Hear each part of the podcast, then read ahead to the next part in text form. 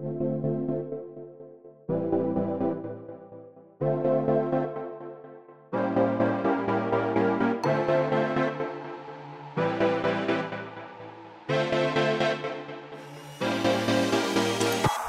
Willkommen bei Hooked FM, dem wöchentlichen Podcast von hookedmagazin.de. Wir reden über News zu Wolfenstein und ein spirituelles Sequel zu ActRaiser. Außerdem gibt es unsere Eindrücke zu F1 2019, Judgment und Super Mario Maker 2. Und zum Schluss gibt es noch Robins famoses Formel 1 Fest. Das alles und mehr jetzt bei Folge 227 von Hooked FM.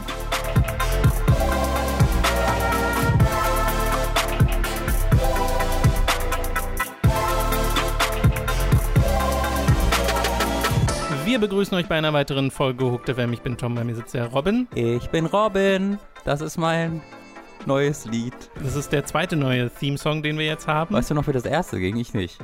Was, das erste? Mein erster Theme-Song. Ach so, nee, das war eine Anspielung darauf, dass wir seit ein paar Folgen Ach so, nee, den mag ich nicht, deswegen ist Achso, das deswegen jetzt ist der das neue jetzt der. Ersatz. Okay. Ich bin Robin. Schade, das andere war jetzt trotzdem eingespielt, aber Ja. beim nächsten Mal dann. Schade, dass auch Tom nicht im, im Intro vorkommt, sondern nur Robin, der sagt, ich bin Robin. ich aber bin naja. Robin. Willkommen. Das ist eine super Idee. Äh, bevor wir zu den News kommen, eine kleine organisatorische Ankündigung. Äh, Mats, Dani, vielleicht Basti, aber nur vielleicht und ich sind dieses Jahr wieder im, äh, beim Arcade-Treffen in Seligenstadt. Da waren wir 2017 müsste es gewesen sein, schon einmal und da waren dann noch einige von euch, weil wir das dann so halb als Community-Treffen genutzt haben. Also falls da jemand von euch ist, äh, könnt ihr da auch wieder gerne hinkommen. Das ist am 14. September. Da muss man sich allerdings anmelden im Circuit Board Forum, den Thread dazu äh, mit den Anweisungen, wie man diese Anmeldung tätigt. Den packe ich euch hier in die Beschreibung. Das soll aber, also der primäre Zweck soll nicht sein, dass wir jetzt ein Hook-Community-Treffen da machen. Der primäre Zweck ist wirklich, sich dieses Arcade- und Pinball-Museum anzuschauen und Mats und ich wollen auch ein paar Aufnahmen machen und uns den ganzen Kram ansehen. Äh, und wenn ihr dann aber trotzdem sowieso in der Nähe seid und Zeit habt und auch Interesse an diesem Ort habt, dann könnt ihr da gerne vorbeikommen und dann können wir ein bisschen quatschen. Äh, so hat es beim letzten Mal zumindest auch ganz gut geklappt. Das sei mal hier erwähnt. Wie gesagt, am muss- 14. September, wir sind dort zwischen so etwa 13 und 18.30 Uhr. Wichtig dazu zu erwähnen, Olixon ist der Türsteher und der lässt nur, also man, als Eintrittskarte muss man so ein selbstgebautes Gerät seiner Wahl mitbringen. Ansonsten wirst du da nicht reingelassen. Warum wurde ich dann 2017 reingelassen? Wahrscheinlich einfach, weil er, weil ihr euch halt kennt und das ist diese bekannte Sippengesellschaft. Hm, ja, ja, genau. Mhm. Ja, also wie gesagt, es gibt einen äh, Link in der Beschreibung, wo ihr ins Circuitboard Forum kommt. 14.09. Wäre cool, wenn einige von euch wieder da sind. Beim letzten Mal waren es tatsächlich ein paar. Das war Mhm. ganz, ganz schön und entspannt. Äh, das ist ein Samstag übrigens, habe ich jetzt noch nicht dazu gesagt. Ein Samstag im Sept äh, äh, ja doch, September. So, dann können wir direkt zu den News kommen. Angefangen mit einer Neuankündigung, die, finde ich, sehr aus dem Nichts kam. Nämlich ein Spiel namens Soul Seraph. Das wird jetzt niemand groß was sagen, weil es ist keine Fortsetzung einer Reihe oder sowas, aber es ist quasi ein spiritueller Nachfolger einer alten Franchise, und zwar einer richtig alten, nämlich ActRaiser. Und mit spiritueller Nachfolger meine ich wirklich einfach nur, dass sie das Genre adaptieren. Und Soul Seraph ist demnach eine Mischung aus 2D-Plattformer, also schon in 3D-Grafik, aber aus einer 2D-Perspektive, äh, in dem du mit so einem so einer engelsgleichen Kreatur namens Helios äh, dich äh, durch 2D-Levels prügelst. Und dann gibt es aber auch Top-Down-Strategiespielpassagen, die so ein bisschen Tower-Defense-Anleihen haben. Und das ist zumindest ähnlich zu ActRaiser. Da war es wirklich noch mehr Aufbauspiel, soweit ich weiß. Habe ich selbst nie gespielt, ActRaiser, aber äh, soweit ich weiß. Und das Ganze kommt nicht von Japanern, sondern von Ace Team. So. Und das sind die Macher von Xenoclash und Now we are fucking talking. den anderen Spielen, die sie gemacht haben. Na hier, das Ballspiel, Rock of Ages. Rock of Ages, die haben gemacht dieses ähm, Abyss, Abyss. Ja, ja, genau. Das, Dingens. der Name ist mir nämlich nicht eingefallen. Ähm, ich liebe Ace Team. Ace Team ist, äh, die haben gemacht ähm, Black. Nee, das war ein anderes. Egal. Äh, die haben auf jeden Fall viele coole Sachen ja, aber gemacht. allein Xenoclash magst du ja sehr gern. Äh, dieses Team ist eines der kreativsten Entwicklerteams, das wir haben überhaupt. Und dass es immer noch gibt, ist ein kleines Wunder, ähm, Oh ja. weil die gucken sich an, was die Markttrends sind und sagen, ah, äh, nee, und machen dann einfach irgendwas Verrücktes, wo was sie in einem Albtraum gesehen haben.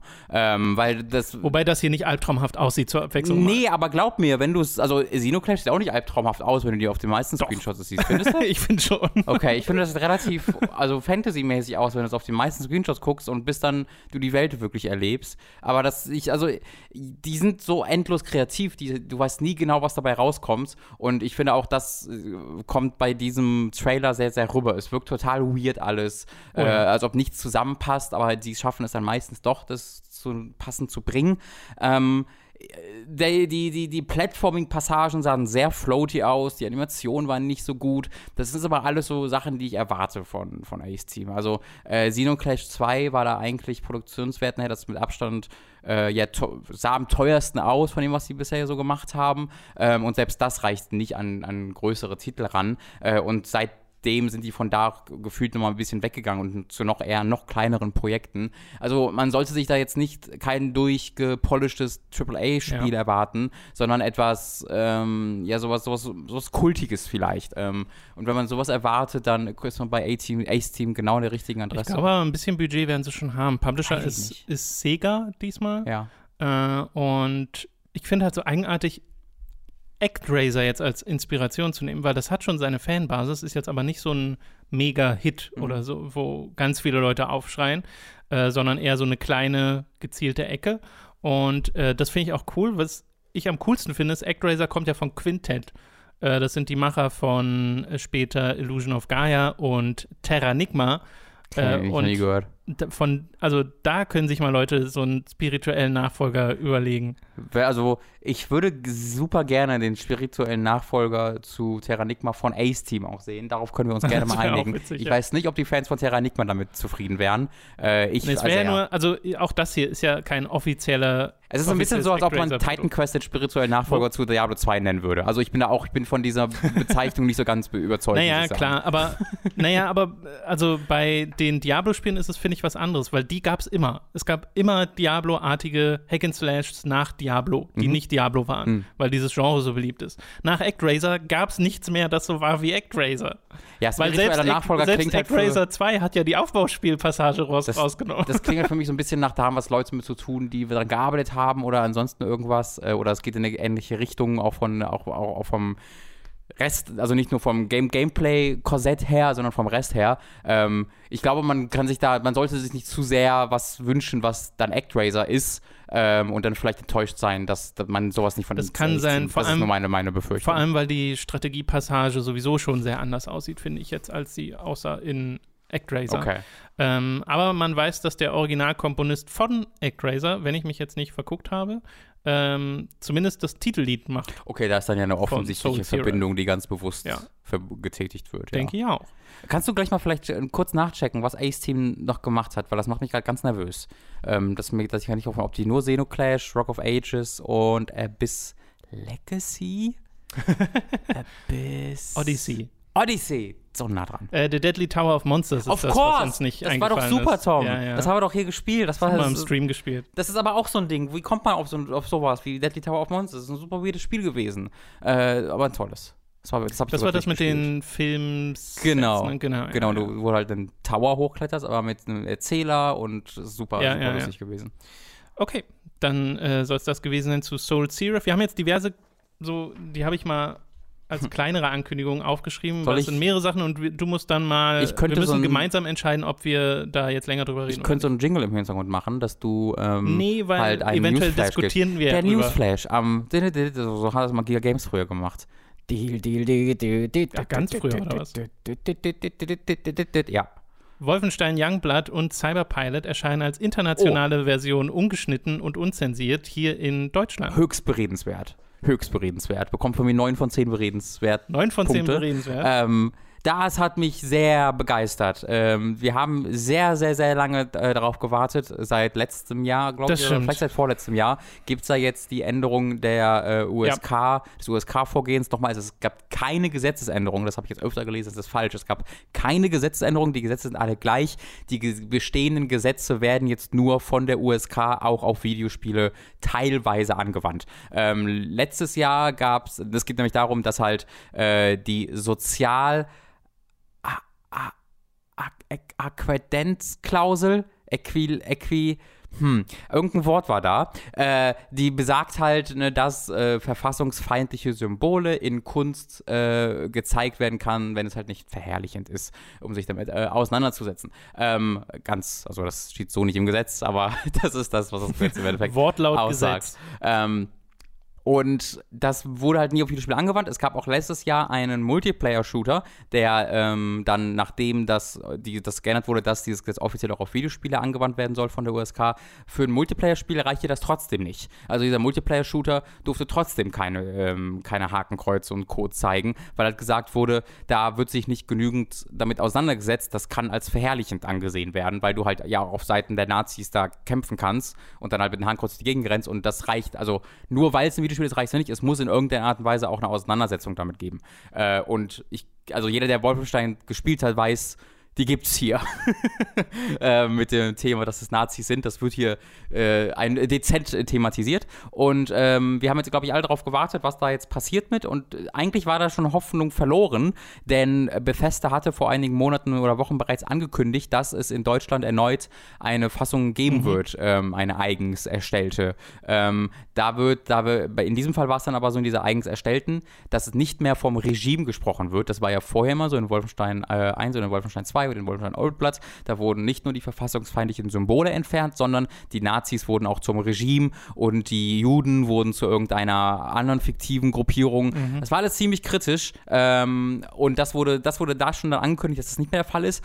Aber die verfassungsfeindlichen Symbole sollten immer noch nicht da sein. Äh, und da wurde jetzt angekündigt, dass das eben auch der Fall sein wird, dass es eine komplett unzensierte Fassung in Deutschland erscheinen wird, weil sie ja. halt auch schon an der zensierten deutschen Fassung gearbeitet haben, wird die aber auch erscheinen. Also es wird quasi zwei Fassungen hierzulande geben. Äh, einmal die komplett unzensierte und einmal die äh, ohne verfassungsfeindliche Symbole. Was ich sehr interessant finde, weil die internationale Version wird ja dann auch eine sein ohne die deutsche Sprachausgabe, nehme ich mal stark an. Also ohne die mal, komplette ja. Eindeutschung. Ich glaube, das stand auch schon in der Pressemitteilung. Da bin ich sehr gespannt auf die Verkaufszahlen. Also wie viele Leute greifen dann einfach zu der normalen deutschen Version, allein schon wegen der Sprachausgabe dann äh, potenziell. Und wie viele Leute sagen, nee, nee, ich will dann schon das Unzensierte haben. Ja, ich glaube, es kommt sehr darauf an, so was dann in den Regalen steht. Ne? Also das ist so voll interessant. Wer entscheidet, also was liefert Bethesda dann aus in die Mediamärkte dieser Welt? Äh, oder ja, Saturn gibt es auch, oder Medimax, oder Elektronikfachmärkte. Elektronikfachmarkt 7, äh, oder Willis netter Videospieltreff bei euch um die Ecke. Ähm, hallo Willi, liebe Grüße an dich. Äh, jedenfalls äh, ist es ja ganz stark abhängig, was Bethesda denen zuschickt. Und ob die denen dann einfach beide Versionen zuschicken und ja. was dann, ob dann Mediamarkt sagt, oh, da ist Weil ihnen kann es doch dann egal sein, welche gekauft wird. Vermute ich mal, ja. Äh, ja, ist aber auf jeden Fall sehr interessant und erfreulich, dass wir das scheinbar endlich los sind. Dass man Wirklich? dieses Spiel, was nicht mehr Anti-Nazi sein könnte, als Wolfenstein hierzulande nicht spielen kann mit Nazis im Spiel, ist halt ja, super absurd nur, gewesen. Nur eine Version, Zeit. wo die Verbrechen der Nazis aufge so sauber ja, gemacht genau, werden. Genau, wo du so denken kannst, okay, nein, nein, hier, hier gibt es keine Juden. Hier wird das historisch bereinigt, in Anführungszeichen. Genau, das ist ganz schön. So, äh, ja, das ist natürlich also, nicht die Intention, das wissen wir ja, dass Bethesda nicht genau, sagen will, ja, oh, das, das war eigentlich gar nicht. Äh, aber das war halt das, die Wirkung am Endeffekt. Ähm, dass nicht nur die Nazis aus der deutschen Geschichte entfernt wurden, sondern auch die Opfer der Nazis. Genau. Und da wird es halt wirklich, wirklich, wirklich kritisch. Und man, wie hieß der? Heiler?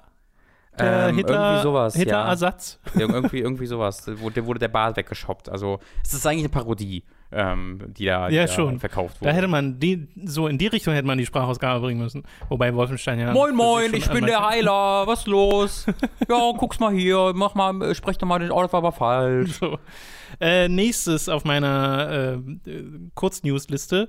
Äh, es gab mal wieder einen Kotaku-Artikel zu Crunch, mhm. dieses Mal bei Call of Duty Black Ops 4 und äh, ganz im Speziellen über die Vertrags- basierten Mitarbeiter, gerade im QA-Bereich. Also du meinst, ähm, die, die Kurzzeitverträge haben. Genau, ja, ja. Und im QA-Bereich trifft es da wohl viele, die sich so fühlen wie so ja, Bürger zweiter Klasse, die irgendwie bei Partys nicht mitmachen dürfen und so ein Kram. Ja, ja. also explizite Einladungen, die sagen genau, ja. nicht für Contractors, also nicht für, also freie Angestellte sind das quasi. Das sind freie, sowas wie, wie ja. freie Redakteure in, im Videospieljournalismus, die dann halt auf Auftragsbasis angestellt werden. Und dann gesagt, nee, bitte, ihr aber nicht. Weil das ist halt noch was anderes, weil die arbeiten ja über lange, lange Zeit da. So, äh, es ist halt das wird wie in ganz vielen Gesch äh, Geschäftsbereichen, werden halt diese freien Mitarbeiter genutzt, um halt Leute einzustellen, um, um, für die dann weniger zu bezahlen, weil du dich halt nicht um Coverage kümmern musst, ne? um, um, um Krankenkasse und hast ja nicht gesehen. Äh, und das äh, macht es natürlich viel einfacher, äh, die dann zu beschäftigen. Äh, und dann ist es halt nicht nur so, dass sie all diese Nachteile haben, sondern halt auch noch im Alltag im Büro merken, dass sie ausgeschlossen werden. Ja, ja aber ich habe dazu schon nicht mehr zu sagen, weil ich auch nicht. Es ist so, so, also erwähnen, finde ich, sollte man es schon nach wie vor, ja. wenn solche Crunch-Geschichten ans Tageslicht kommen, aber ich glaube, wir würden uns jetzt auch nur wiederholen in dem, was ja. wir sagen zu dem Thema. Siehe letzte Podcast. Genau. So ziemlich jeden einzelnen. Genau. gefühlt. Ja. okay, nächstes ist eine Message von Game Freak bezüglich des fehlenden nationalen Pokédex in Pokémon Schwert und Schild. Mhm. Besprechenswert oder nicht? Ja. Ne? Ich finde nicht so sehr. Also äh, mein, mein, ganz kurzer Hot-Take dazu ist, ich finde diese Reaktion auf den fehlenden nationalen Pokédex extrem überzogen. Mhm. Also das Ding ist aber auch, dass ich Pokémon ja nie so gespielt habe. Ich habe ja nie meine vergangenen Pokémon mitgenommen. Ich habe nie versucht oder selten versucht, wirklich alle zu fangen, in Pokémon Sonne und Mond zuletzt mal, aber auch nicht bis zum Ende. Und finde es deswegen persönlich überhaupt nicht schlimm, dass da die Pokémon-Zahl erstmal ein bisschen limitierter ist. Ich kann schon verstehen, dass man, wenn man dieses Feature erwartet hat, da ein bisschen enttäuscht ist. Aber dieser, die, dieser Aufruhr, der da durch die Community geht, den finde ich so unverhältnismäßig. Ich habe nicht gewusst, dass das, der, dass das ging.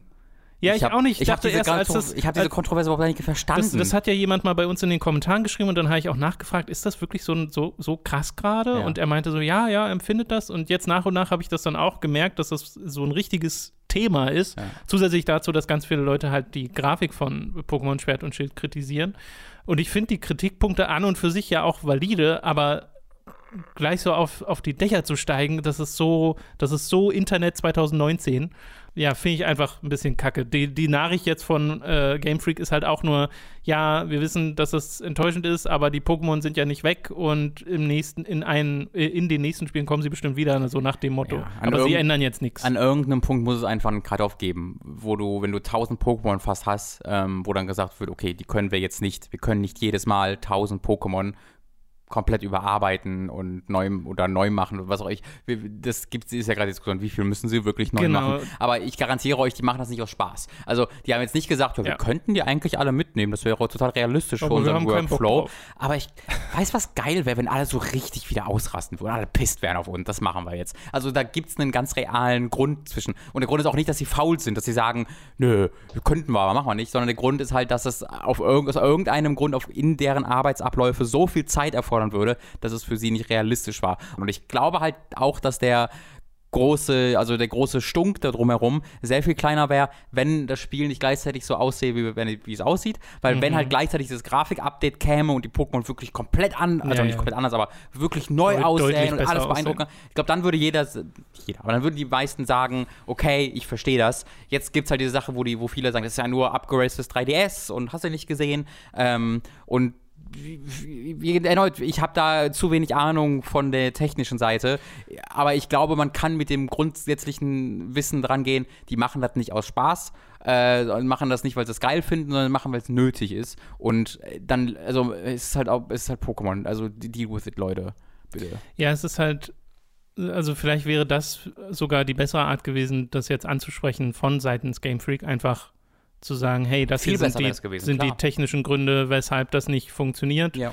Äh, einfach damit man weiß, und, und wenn es nur an irgendwie Animationen liegt, wenn sie irgendwie sagen, ja, wir haben halt 20 neue oder 30, 40 neue Angriffe im Spiel, neue Moves und sowas, zusätzlich zu den Dynamax-Sachen.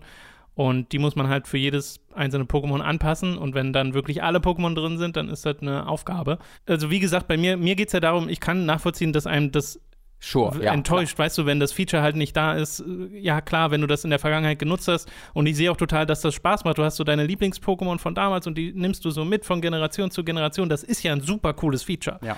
Äh, und wenn es dann irgendwann nicht mehr so richtig drin ist, zumindest nicht in der Form, in der du es gewohnt bist, dann ist das logischerweise erstmal ein Rückschritt. Also verstehe ich auch, dass man diese Enttäuschung hat und dass man sie irgendwie verlautbaren will.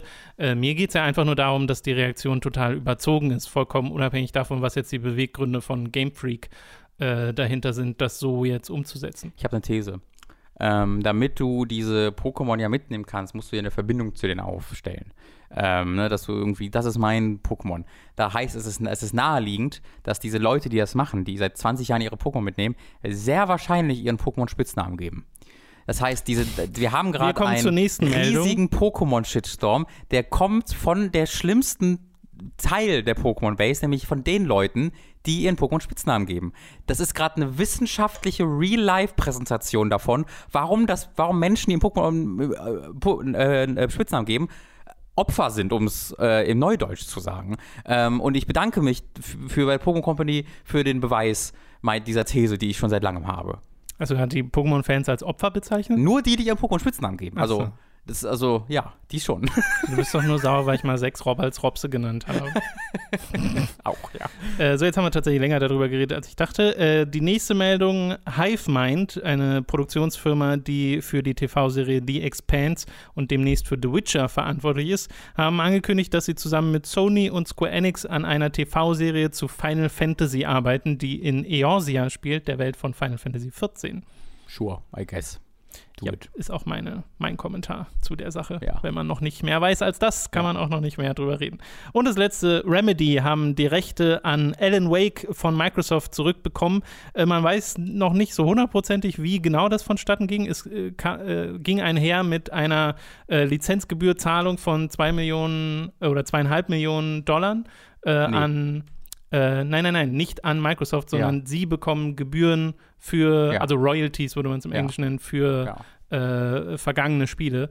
Das heißt, sie bekommen sogar Geld im Zuge dessen und haben jetzt eben die Alan Wake-Marke zurück. Das muss eigentlich, also das ist halt das Besondere. Sie haben sie nicht gekauft, sondern sie haben sie bekommen. Und dazu noch eine einmalige Zahlung. Äh, das klingt für mich sehr nach etwas, was einfach vertraglich festgehalten wurde. Das, äh, in einem, das ist komplette Spekulation, das ganz klar zu machen, äh, dass halt damals gesagt wird, wenn irgendwie Microsoft zehn Jahre äh, oder irgendwas um den Dreh rum nichts mit der Marke macht, ähm, dass sie dann zurückgeht zu Remedy mitsamt der noch ausstehenden Zahlungen, die ansonsten in Sequel investiert werden würden oder so.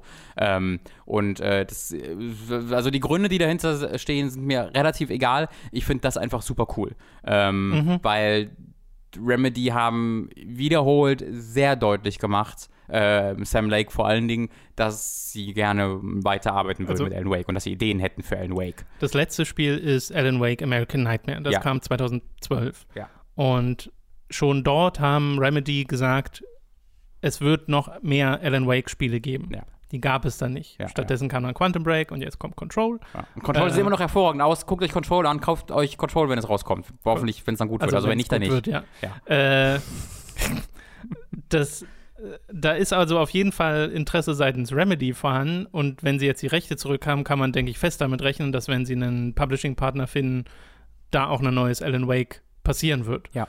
Äh, ich fände es super lustig, wenn dieser Publishing-Partner Sony ist. Und Das wäre krass, ja. Also mir ist egal, ich will einfach Alan Wake haben. Ja, ich weiß. Ähm, Aber äh, eine andere Frage, die ich dann ähm, auch dir stellen möchte: Alan Wake ist doch ein abgeschlossenes Spiel, nee, nicht? nee. It's not auch a lake, it's an ocean. nicht? Also It's not a lake, it's an ocean ist ja der Cliffhanger. Aber Ähm, ich habe das nie als so krassen Cliffhanger Doch, empfunden. ähm, also um da jetzt zu sehr ins Detail zu gehen, würde, äh, würde Sachen spoilen. Aber ähm, das macht ganz bewusst das Fass auf am Ende des Spiels. Okay. Ähm, für noch viel, was danach kommt. Ähm, also, äh, und der, die DLCs erzählen die Geschichte tatsächlich weiter. Ja. Auch, auch mehr weiter als ich, äh, weiterer, sagt man, glaube ich, im Hochdeutschen. Mhm, noch als, weiterer. Äh, noch weiterer, äh, als ich gedacht hätte. Ähm, aber danach ist immer noch also Platz für mehr. Ähm, es ist jetzt nicht so, dass ich sagen würde, das ist un, un, unaushaltbar erzählerisch, äh, dass das da aufgehört hat. Das ist jetzt kein Halo 2 ähm, Finish the Fight, aber It's, a it's not a lake, it's an ocean ist so ein Ding, je weiter du da, was, also wenn du überlegst, was, hast, was heißt dieser Satz, und der hat eine konkrete Bedeutung, die du nur erkennen kannst, wenn du wirklich tief in die Materie dich einarbeitest eigentlich. Ähm, die äh, macht, hat sehr viel Potenzial für, für, für vieles. Okay. Ähm, und selbst, also für mich ist es so, ich, mir ist es jetzt weniger der, der Cliffhanger, ähm, der mich dazu treibt, dass ich neues Alan Wake haben will, als vielmehr, dass ich einfach noch so ein Spiel haben will. Mit dieser Atmosphäre, mit Mhm. äh, diesem Qualität des Writings, bitte auch mit den Sprechern. Ich mag die Sprecher total gerne für den von Alan Wake, mit den Referenzen. Ähm, Alan Wake ist einfach total einzigartig in seinem Writing und in seiner Präsentation. Äh, und das würde ich gerne nochmal erleben. Ja, ich habe ja nicht ganz diese, diese erhabenen Gefühle für Ja. Alan Wake, äh, zumal ich es spielerisch auch einfach nur okay finde, Ja. bis gut. Ähm, aber da haben sie inzwischen ja ein bisschen was dazugelernt und Control sieht spielerisch hervorragend aus. Wirklich. Äh, wenn sie dann diese Lektionen miteinander verbinden, kann ich mir auch vorstellen, dass da was sehr, sehr Cooles draus wird. Vor allem, Ja. wenn sie wirklich nochmal Horror angehen, Ja, ja, weißt du? Weil, ich würde dir zustimmen, Alan Wake hat extrem dichte Atmosphäre, ähm, aber ist jetzt nicht äh, in seinem Szenario das abwechslungsreichste Mhm. äh, Spiel. Äh, muss es, finde ich, jetzt auch nicht unbedingt sein, aber ich könnte mir vorstellen, dass Remedy da noch ein paar Ideen haben, gerade auch für so ein bisschen psychedelischere Sachen, Mhm. wenn man die in Richtung Horror bringt. Äh, Aber ich hoffe kann nicht da, zu glaube ich, sehr. ein bisschen was passieren. Also das mochte ich immer sehr in Wake, dass es dieses ähm, Horror für jedermann so ein bisschen naja, ist. es ist, also es ist zwar eigentlich Horror, mehr Mystery als genau, Horror. es ist, es, ist, eher es, Akte nutzt, es nutzt halt Horror so ein bisschen als ähm, ja, so ein, als so ein Gewürz, was so reingemischt wird ab und zu. Ähm, aber es, es will dich jetzt nie äh, unglaublich erschrecken oder unglaubliche Panik erzeugen oder so, sondern wie du sagst, Mystery, Thriller würde ich es Ja, auch ein fast eher sagen. Panikmomente gibt es da schon dazwischen. Wenn du da alleine im Wald bist und da kommen haufenweise von diesen Viechern. Ja, ich finde, das erübrigt sich halt recht schnell, wenn man in so einer Machtposition, ähm, in so einer Machtposition ist. Ähm, aber äh, das also, so wie Alan Wake das gemacht hat, fand ich das so atmosphärisch eigentlich fast schon perfekt für meine, für, für meinen Geschmack. Okay, also da freuen Eine wir uns Sache drüber. habe ich aber auch noch für News, Oh ja, bitte. äh, und zwar die Computerspielförderung. Ähm, da, Oh, da, da, das, da müssen wir mal kurz drüber reden. ähm, und zwar gibt es hier eine kleine Fortsetzung von der Deutschen Computerspielpreis-Geschichte. äh, schaut gerne mal in das Video rein, was wir da veröffentlicht haben, falls ihr es noch nicht gesehen habt. Wir haben auch im, ich glaube, es ist mittlerweile der vorletzte Podcast gewesen, ähm, wenn ich mich äh, recht ersinne, wo wir nochmal weiterführend über den DCP, den Deutschen Computerspielpreis, geredet haben und die Jury-Zusammensetzung. Äh, und ein Teil dieses Videos ging auch darüber, dass äh, dieses Jahr 2019 im Bundeshaushalt 2019 ähm, im Verkehrsministerium 50 Millionen Euro äh, quasi reserviert wurden für die äh, Förderung der deutschen Computerspielindustrie. Und das war ein allseits als riesiger Schritt lobgepreister Moment, äh, wo halt gesagt wird, das ist so das Ding, wie wir wieder aufholen können. Weil die deutsche Videospielindustrie, die ähm, die schrumpft seit Jahren. Also Die ist nicht nur klein, die wird sogar immer kleiner. Äh, ich meine jetzt, und ich meine damit nicht die Käufer, sondern ich meine damit, welchen Anteil wir ja. Am Entwickler. Videospielmarkt als Entwickler haben, genau. Ähm, und ich meine, wundert ja auch nicht. Guck dir an, wo Crytek ist irgendwie dieser Tage. Ähm, und währenddessen, egal ob du noch Osteuropa, Westeuropa guckst, da hast du massig Spiele, die äh, Frankreich ist da, ist da voll dabei zum Beispiel.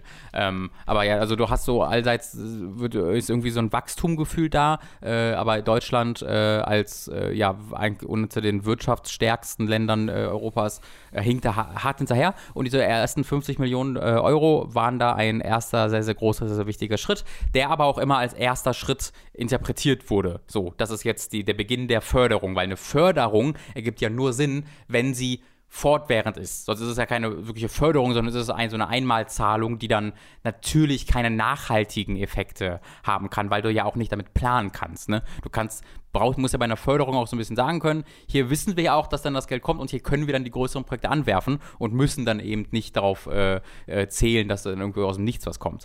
Äh, und jetzt wurde halt der neue Bundeshaushalt äh, vom Verkehrsministerium fürs nächste Jahr äh, bekannt gegeben und da ist äh, sage und schreibe null, null, null Euro für die wir das vorausgesehen. Also die wird einfach nicht erwähnt. Das ist einfach kein Teil davon. Ähm, und ich finde, das ist nachdem wir vor zwei, drei Monaten dann diesen DCP hatten, wo sich äh, sämtliche Politiker stundenlang auf sämtlichen Bühnen Deutschlands äh, dafür haben Lobpreisen lassen und sich selbst Lob gepreist haben, ähm, dass sie diese Bundesförderung jetzt durchgedrückt haben und dass ja das jetzt endlich ne, den deutschen Standort so vorbe vorbringen wird und so und wo den durch diesen, diese Gala des DCPs wirklich endlos Zucker in den Arsch geblasen wurde. Diese Gala war nichts anderes als ein großes Danke, danke, danke, gib uns mehr, oh Gott, please. Und dann, dass halt dann jetzt gesagt wird, wer seid ihr? wer bist Geh mal weg, geh mal weg, geh mal, geh mal bitte.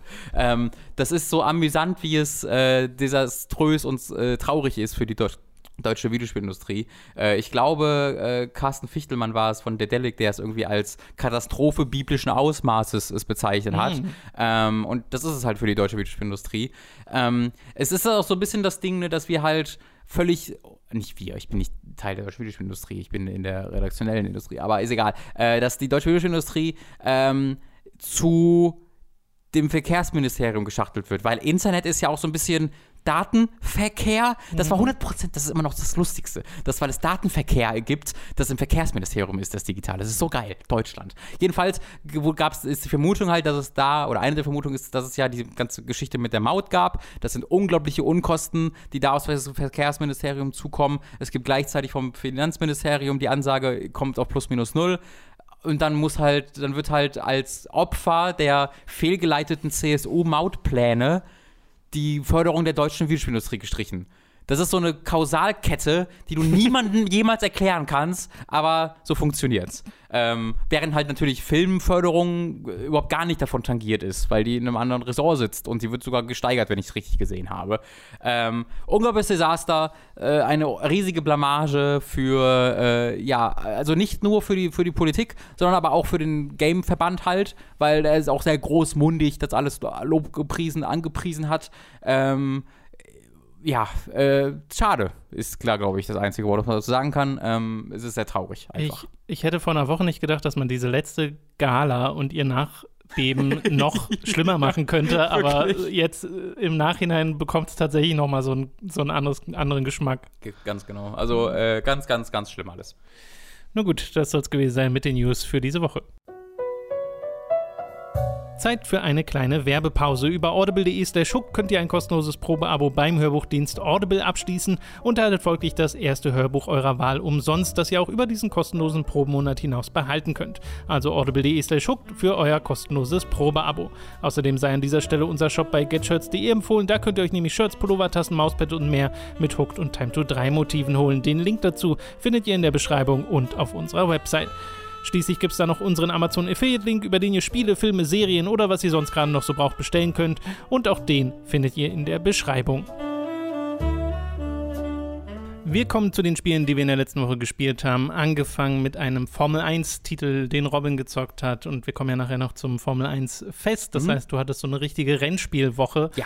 äh, die letzten sieben Tage. Wie hat dir denn das Spiel gefallen? F1 2019. Genau, äh, gefällt mir super, äh, kann ich direkt im Voraus sagen. Äh, sehr, sehr gut. Ähm, es hat, äh, also die Codemasters hat es jetzt seit drei Jahren oder vier Jahren eigentlich schon konstant hinbekommen, diese Serie jedes Jahr immer weiter zu verbessern. Ähm, wir erinnern uns, 2015 äh, kam äh, F1 2015 raus und es war eine riesige Enttäuschung. Das war das erste Next-Gen, äh, der erste Next-Gen-Titel. Oder kam der dann 14 raus? Bin mir gar nicht so sicher. Jedenfalls, das war der äh, nächste, erste Next-Gen-Titel und dadurch, dass er dann alljährlich kommen musste, fehlten tausende Features und es war so sehr, sehr bare bones, hatte keinen richtigen Karrieremodus ähm, und war dann nicht so geil. Ähm, und seitdem hat halt Codemasters jedes Jahr auf ihrem vorherigen Ding aufgebaut und dadurch jetzt ein mittlerweile ein Paket da, was so wirklich, wirklich, wirklich groß ist. Und sie haben dieses Jahr noch ein bisschen was an der Karriere getan, denn in Formel 1 2019 ist jetzt die Formel 2 mit dabei. Mhm. Ähm, erstmal nur die von die Autos der Saison 2018, aber die von, die von der, dieser Saison 2019 werden noch nachgepatcht, kostenlos. Mhm. Ähm, und was du halt machst, ist ähm, 2018 deshalb, weil du ja in der Formel 1 Saison 2019 fährst, äh, mit den Autos aus 2019.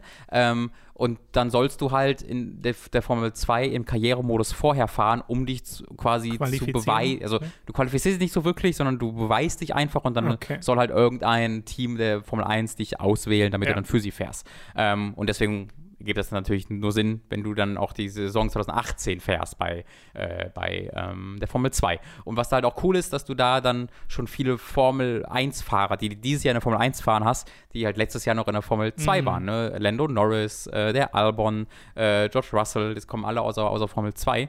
Ähm, und das ist halt ganz cool. Und das haben sie ganz geschickt in den Karrieremodus eingebaut, weil sie sich gedacht haben, ja, wenn Leute den Karrieremodus von Formel 1 2019 spielen, dann wollen sie auch Formel 1 spielen. Das heißt, sie wollten sich nicht zu lange mit der Formel 2 aufhalten. Ähm, und was sie da gemacht haben, ist, dass sie ähm, dich drei Events fahren lassen in der Formel 2. Ähm, beziehungsweise vorher, es sind zwei Events vorher, wo sie gesagt, hier musst du noch drei oder noch vier Runden fahren in diesem Rennen und du bist in folgender Situation, dein, dein äh, Frontspoiler zum Beispiel kaputt gefahren worden, du bist gerade hinten und musst versuchen aufzuholen. Dann hast du irgendwie vier Runden Zeit dafür und dann ist es vorbei. Und das hast du irgendwie zweimal und das letzte ist dann, und dann fährst du quasi das letzte Rennen der Saison komplett, je nachdem, wie lange du es eingestellt hast. Können sechs Runden sein, können 20 Runden sein, wie du, wie du magst.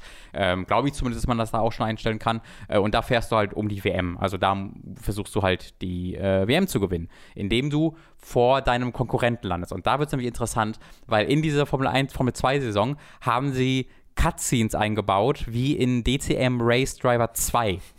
Ähm, das weiß nicht, hast du das hier gespielt? Weißt du, was nee, das ist? Nee, aber ich weiß zumindest, wie die aussehen. Ich ja. kenne es aus GameStar-Berichten und so. Okay, also aus der Ego-Perspektive, das sind halt CG-Events aus der Ego-Perspektive, ja. wo du als stummer Fahrer so durch die Gegend läufst und einfach von allen angeredet wirst. Und das funktioniert genauso, du bist stumm, aber hast dann halt zwei Leute, die mit dir reden. Einmal dein Teamkollege Lukas Weber äh, und dein Konkurrent, äh, ich glaube, er hieß Devin Butler. Und Devin Butler ist einfach so ein so Gargamel. Er ist so ein Bösewicht aus so einem Fantasy-Reich äh, ent, entflohen, weil um seinem Traum äh, Formel 1-Fahrer zu werden wahrzumachen. Und er redet halt auch so wie so ein, also wie so ein Fantasy-Prinz halt, so, mhm. so ganz klassisch so. Mm. Und du kommst halt, du läufst so durch die, durch die äh, Boxengasse äh, in der ersten oder durch, durchs Paddock in der ersten Zwischensequenz und er steht da gerade da in seinem Zelt und dreht sich dann um und so, mm, hallo, ah, du denkst wohl, du bist der Beste und ich war hier, leider bin ich ja auch noch hier. und das macht er halt jedes Mal, er ist so das klischeehafteste Böse, was ich je mhm. gesehen habe und ist auch völlig übertrieben. Also ich erzähle sehr, sehr oft, wie Soap-Opera-mäßig die Formel 1 ist. Aber das hier ist halt nicht gute Zeiten, schlechte Zeiten. Das ist Sauron aus Herr der Ringe. Und das liebe ich aber sehr. Also, das ist so dumm und so übertrieben, aber so unterhaltsam gleichzeitig. Wir wirkt es so, als wäre das sehr bewusst so gemacht? Oder wirkt es so, als wollte da jemand wirklich einen ehrlich hassenswerten Bösewicht schreiben? Ich weiß es nicht. Ich kann es dir echt nicht sagen. Okay. Da, dafür, wird, dafür kann man, verbringt man leider zu wenig Zeit mit ihm. Okay. Ähm, denn es ist tatsächlich von meinem Erlebnis her, und ich habe die Karriere bisher noch relativ wenig gespielt, sondern andere Modi eher, aber von dem, was ich erlebt habe, ist das auf die, oder scheint das größtenteils auf die Formel 2 beschränkt zu sein. Also du hast halt da diese Cutscenes und wenn mhm. du in die Formel 1 kommst, dann kommst äh, du, der Devin Butler und Lukas Weber, die kommen alle in die Formel 1 mit rein. Mhm. Was ganz lustig ist, weil dadurch natürlich auch drei Formel 1-Fahrer, die in der echten Formel 1 fahren, nicht hier oh. dabei sind, weil einen ersetzt du und zwei andere werden Stimmt, durch ja. die anderen Fahrer ersetzt. Und ich dachte mir so, okay, wie fühlt man sich da, wenn man, wenn man die Fahrer ist, der ersetzt wird von einem fiktiven Dave, äh, Dave Butler. Ähm, jedenfalls äh, ist es da dann gefühlt kein wirklicher großer Story-Kontext mehr, den es gibt. Äh, also du bekommst halt die E-Mails noch äh, und da wird dann auch gesagt, das ist ein Konkurrent, aber diese coolen Cutscenes habe ich bisher nicht nochmal mhm. gesehen und ich weiß nicht, ob es die nochmal irgendwie am Ende gibt oder so, aber ich glaube, die sind auf die Formel 2 größtenteils beschränkt. Ähm, ist aber trotzdem, eine, also ist nochmal mehr als letztes Jahr. Ich würde mich sehr freuen, wenn sie diesen Schritt zu Ende gehen würden, dass sie das sowas machen würden wie in FIFA The Journey oder so. Mir so, einen, so richtigen, einen richtigen Story -Modus. Genau, das fände ich super cool, ähm, weil ansonsten ist der Karrieremodus, du hast ja diese Rollenspielelemente, ne, diesen Skilltree, vielleicht erinnerst du dich noch, den habe ich mir ja. im Livestream gezeigt. Das gibt's alles wie gehabt und du kannst dann im Team beitreten und dann steigst du im Ruf, je nach Team, hast Presse, die du beantworten musst, kannst dann je nachdem, ob du Sportsman bist oder Showman, äh, sind verschiedene Teams an dich interessiert, hast einen Konkurrenten, mhm. den Teamkollegen, da sind wirklich viele, viele, viele Systeme drin, ähm, die auch Spaß machen. Nur dieser eine letzte Schritt mit der Story, den hätte ich noch gern. Gibt's Splitscreen? Äh, weiß ich nicht, ich glaube nicht. Das Glaube ich aber nicht. Also das würde mich sehr wundern, wenn sie plötzlich jetzt Splitscreen ähm, reinkopiert ja, hätten. Dass sie so dachten, mittendrin mal. Ja, kann, also vielleicht guckst du mal kurz nach, weil das kann ich ja nicht sicher sagen. Ähm, währenddessen kann ich darüber reden, wo ich, wo ich tatsächlich die Zeit, die meiste Zeit verbracht habe. Das war tatsächlich mit einem Mehrspielermodus. Äh, ich bin übers Wochenende viel äh, online gefahren, ähm, weil es da halt auch recht eingängig ist. Du hast halt also du hast äh, viele Modi. Du hast halt einmal äh, den Punkt FIFA eSports, äh, nicht FIFA, Quatsch, F1 eSports, äh, wo du quasi Online-Tutorials dir angucken kannst und dir gezeigt wird, wie du Ligen beitreten kannst. Dann gibt es aber auch so einen Liga-Modus, wo du deine eigene Liga erstellen kannst und eine eigene Meisterschaft, wo gesagt wird, wir fahren meinetwegen jeden Donnerstag, gibt es ein Rennen über so und so viel Prozent, um die, die Uhrzeit geht's los. Äh, und dann gibt es halt über, oder du kannst das auch jeden Tag machen, über eine Woche verteilt. Ähm, und dann kannst du halt eigene Ligen erstellen Ich will kurz dich äh, reingrätschen Kein. Splitscreen. Kein Splitscreen, genau. Äh, und du hast halt einen Ranked-Modus, wo du quasi automatisches Matchmaking hast, damit du nicht einfach nur Leuten, die du kennst, beitrittst. Äh, da wirst du einem zufälligen äh, Ding halt zugewiesen und da wird dann, da wirst du dann gewertet, wie gut du gefahren bist, wie viele Plätze du gewonnen hast, aber auch wie viel Strafe du bekommen hast oder wie unsicher du gefahren bist, wird alles gerankt. Ähm, und dann gibt es halt den Unranked-Modus, wo du tatsächlich einen Server-Browser hast, wo du sagen kannst, ich will genau diese Liga fahren, Ja. kannst auch einfach eigenen, äh, diese Liga, dieses Rennen fahren, kannst auch einen eigenen Server erstellen ähm, und äh, das hat Host Migration, also wenn der Host rausgeht, dann geht das Rennen nicht aus, sondern das wird halt migriert. Ähm, und das gefällt mir super, weil du hast einen, einen tollen Mix aus Rennen, die irgendwie fünf Runden dauern, aus Rennen, die 25% sind, also so 20 Minuten dauern, meistens 25 Minuten ähm, und kannst einfach selbst eins erstellen, wenn dir da keins gefällt. Und da habe ich wirklich viel Zeit mit verbracht, weil ich bin halt immer, also ich bin halt skillmäßig äh, perfekt äh, so ge ge gebalanced, weil ich besser bin als die meisten, aber nicht mal ansatzweise so gut wie die Besten. Das heißt, ich bin immer so in diesem Mittelfeld, wo ich mich gut fühle, weil ich viel überholen kann, aber wo ich auch immer noch, also ich habe dann meistens auch zwei, drei, die so ungefähr genauso sind wie ich, wo ich geile Battles mit habe. Also hast du Rivalen quasi. Genau, und dann habe ich aber auch zwei, drei, die meistens zwei Sekunden schneller sind als ich nochmal. Ja. Ähm, ganz oft ist es aber so, weil ja am Anfang ist es immer free for all, so in den ersten zwei Kurven versuche ich meistens, hoffentlich fahre ich als, ich als letzter, weil dann kannst du diesen ganzen Curse umgehen und kannst dann irgendwie Vierter dann doch wieder sein. Ähm, und oftmals, also ich habe tatsächlich so 50% aller Rennen gewonnen, einfach nur, weil ich die erste Kurve überstanden habe und dann waren meine schnellsten Rennrunden irgendwie zwei Sekunden langsamer als die des schnellsten, aber weil die am Anfang gecrashed wurden, Ja. waren die zu weit hinten. Also das hat gut funktioniert und das macht mir wahnsinnig viel Spaß. Äh, weil, also ich hatte auch schon ein paar ähm, Momente von, okay, hier ist mir einer reingefahren, ja, aber meistens ist es so, dass Leute sich Mühe geben, ähm, die nicht reinzurammen. Gibt es da Strafen für, wenn da gibt, ja, aber also inkonsequent. Also ich habe schon oft Warnings bekommen, wenn mir reingerammt wurde. Ähm, aber wenn du einem wirklich mit äh, viel mehr Geschwindigkeit reinfährst, dann solltest du eigentlich aber dann so 15 Sekunden oder 5 Sekunden, 10 Sekunden, 5 Sekunden Strafen bekommen. Das bringt mir ja nichts als jemand, der dann kaputt gefahren wurde. Ja, weißt du? ähm, ich bin dann ja einfach kaputt. Äh, aber dadurch, dass es dann auch immer so, also du bist selten der Einzige, dem der Frontspoiler abgefahren Mhm. wird. Deswegen fahren dann sehr viele in die, in die Box. Und dann hast du trotzdem noch den Kampf. Der ist dann halt um Platz 8 oder 9 und äh, bist eine Runde hinten, weil du halt den Frontspoiler äh, auswechseln musstest, klar. Aber trotzdem hast du halt, mir geht es einfach darum, dass ich diese Kämpfe auf der Strecke Ja, ja, habe oder klar. irgendwie spaßige Momente erlebe. Und das habe ich tatsächlich sehr, sehr viel gehabt. Und das hat mir sehr viel Spaß gemacht am Wochenende mit dem Lenkrad. Ähm, eine Kritik, die ich da habe, und das ist eine Großkritik ist, es gibt im Online-Modus immer noch kein Replay. Du hast keine Replay-Möglichkeit. Das ist totale Scheiße. Sie haben was Neues, nämlich jetzt ein Highlight. Also sie speichern die letzten drei Rennen automatisch als die Highlights, äh, als so ein Videofile, wo sie vorgeben, welche Sektionen sie zeigen, auch nur bei dir, also auf deinem Auto fokussiert und welche Kameraperspektiven. Also du kannst keine Kameraperspektiven auswählen, du kannst nicht auswählen, was es ist, sondern es ist einfach so ein, hier hast du 40 Sekunden aus diesem Rennen oder eine Minute so aus ein diesem Rennen. Play of the Game aus Overwatch oder Ja, genau, nur halt als komplettes Rennen. Und das hatte, also, das wirkt ein bisschen so, als ob es absichtlich lustig ist, weil ich hatte ein so ein mega spektakuläres Rennen und es hat original immer, es ist reingeschaltet, wenn ich so zwei Fahrlängen hinter den Autos war und dann mich angesetzt zum Überholen und dann ging es halt weggekattet und wieder gekattet, wenn alles wieder ruhig war. und das war so ein Ding, da waren drei Autos vor mir, die alle nebeneinander waren. Ich war hinter denen und das war mega spannend. Und dann äh, in der Sekunde, wo ich dann bei denen bin, cuttet es weg und es cuttet wieder rein, wo ich so halb im Gras vor denen rauskomme. Und das wirkt halt wirklich wie Absicht. Und trollt dich. Ja, und das hat sich halt so durch alle Rennen gezogen. Ähm, das finde ich sehr schade. Also, das finde ich auch nicht wirklich, fett, also verstehe ich einfach nicht, warum mir da nicht die Möglichkeit geboten wird, dass ich Ja. speichern kann. Ich habe halt, was ich gemacht habe, ist, über die Xbox Game Bar habe ich, speichere ich mir, äh, nehme ich immer alle Rennen auf. Also ich tue eine Aufnahme so. und dann fahre ich dann, das ist halt äh, sehr einfach, ähm, die ist sowieso, wird sowieso aktiviert dabei und jetzt habe ich die meisten Rennen halt einfach als Videoaufnahme. Ähm, aber da, da hast du natürlich trotzdem noch nicht diese coolen Außenperspektiven, die du im Replay hattest.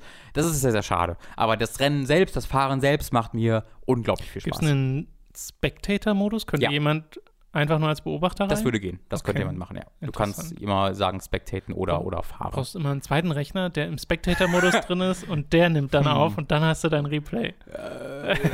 Hooked kann ich auch als Hooked, Hooked Ja, so machen, genau. oder? Replay-Rechner. Ja. Äh, weil, also, äh, ich kenne das Spiel ja nur aus Footage, die wir uns vorher mal zusammen angeschaut haben und da sah es zumindest grafisch extrem toll aus. Ja, es hat so, es ist so ein bisschen durchwachsen, ähm, weil es hat immer wieder diese Momente, wo du denkst, das sieht einfach aus wie echt Genau, gerade. ist teilweise realistischer, gerade wenn du Genau. so Ego-Perspektive bist, Regen auf dem Schirm Genau, es, so. das ist halt die Sache, es ist sehr von der Lichtstimmung abhängig. Okay. Weil wenn du einfach mittags fährst, so mittags Sonne scheint und es ist einfach alles klar und du Ja, hast keine ja. wirklichen Effekte, keine äh, Reflexion oder so, dann sieht es ein bisschen mittelmäßig aus. Okay. Ähm, aber wenn du dann mal irgendwie Sonnenreflexion hast oder es ein bisschen regnet oder so, dann ist es extrem beeindruckend. Ähm, also mal so, mal so. Und es hat einen sehr coolen äh, Fotomodus. Also wenn du in den Fotomodus gehst und da ein bisschen an den Effekten schraubst, da kriegst du wirklich Bilder hin, die einfach aussehen, als ob sie aus der Cool. F1-Saison stammen. Schön. Okay, klingt doch nach einem sehr guten Ja, F1-Spiel. wirklich. Äh, äh, ich komme auch gleich nochmal äh, zu erweitert, erweitert davor, weil ähm, ich denke mir immer, wie cool es wäre, wenn Formel 1 VR-Support hätte. Hat's aber leider nicht. Tja, Ja, wenn man da nur was machen könnte. das wäre schön. Äh, wir reden aber erstmal über was anderes, nämlich Super Mario Maker 2, das äh, in der letzten Woche erschienen ist. Das habe ich jetzt am, gerade am Wochenende sehr intensiv noch gespielt. Äh, hast du schon mal reingeschaut? Viertelstunde oder so, also nicht, Okay, also nicht der Rede kurz. wert. Äh, ich habe tatsächlich den Story-Modus durchgespielt und habe ähm, die hab, äh, zwei, drei Levels gebaut. Mhm. Äh, also drei Level habe ich gebaut, um genau zu sein. Und äh, ich will mal als erstes über den Story-Modus reden, der ist ja neu. Ähm, du hast jetzt hier neben der Tatsache, dass du Levels bauen kannst und eben Levels von anderen runterladen und die spielen kannst, auch die Möglichkeit, eine Story zu spielen. Story dabei in Anführungszeichen. Äh, das beginnt mit äh, Mario, der mit ein paar Toads gerade das Schloss von Peach baut. Und dann Also es ist kommt ein Prequel. Dann kommt der, äh, dieser Heftig. kleine Hund, der auch der Reset-Knopf, äh, der Undo-Knopf ist im, im Creator-Modus. Das ist hier ein Charakter und der drückt auf den Reset-Knopf für das Schloss sozusagen. Also dieser Button, den du sonst im UI hast, der liegt da rum, was ich ganz niedlich finde. Und dann wird dieses Schloss resettet und sie sagen, oh nein, jetzt müssen wir von vorne anfangen und äh, Mario, geh mal hier in diese Jobs, nennen sie es, das sind Levels und da kriegst du dann Münzen als Belohnung für und noch die Münzen, die du im Level selbst sammelst und mit diesen Münzen gibst du dann Aufträge für das Schloss, wie es nach und nach wieder aufgebaut wird. Und da kannst du dann bestimmen, erst der Westflügel, dann der Ostflügel, dann das Hauptgebäude, äh, hast so ein bisschen die Wahl, in welcher Reihenfolge du das baust, aber du triffst jetzt nicht so die Wahl im Sinne von, ja, das hier soll jetzt, soll das jetzt blau oder rot sein, soll das jetzt so oder so aussehen, es ist lediglich die Reihenfolge, die du bestimmst. Das finde ich wiederum wahnsinnig interessant, weil wir erinnern uns in, war es in New Super Mario Bros. 2 mit diesem Gold äh, Fokus, wo du drei Milliarden Münzen kannst du da Äh, einsammelst? New Super Mario Bros. 2 Ja, hatte ne? den Goldfokus. Äh, das finde ich halt super interessant, weil jetzt wird hier dadurch halt bestätigt, dass äh, es ein kapitalistisches System im Mushroom Kingdom gibt. Das heißt, es muss in den Folgejahren irgendwann einen übelsten Crash geben, wo eine unglaubliche Inflation, wo das ganze Mushroom Kingdom überflutet wird mit Goldcoins und wo halt dann Mario die wahrscheinlich die Tausenden einfach sammeln muss, um über die Runden zu kommen. Ich habe halt nie darüber nachgedacht, dass das Mushroom Kingdom diese Münzen einfach nur nutzt, um sich danach Material zu kaufen, weißt du? Äh, ich finde, das, das, das macht viele Türen auf. Ähm, ich würde halt ganz gerne sehen, wie es, also ich würde das gerne, wir haben jetzt hier das Prequel zu allem, weil hier wird ja das Schloss gebaut.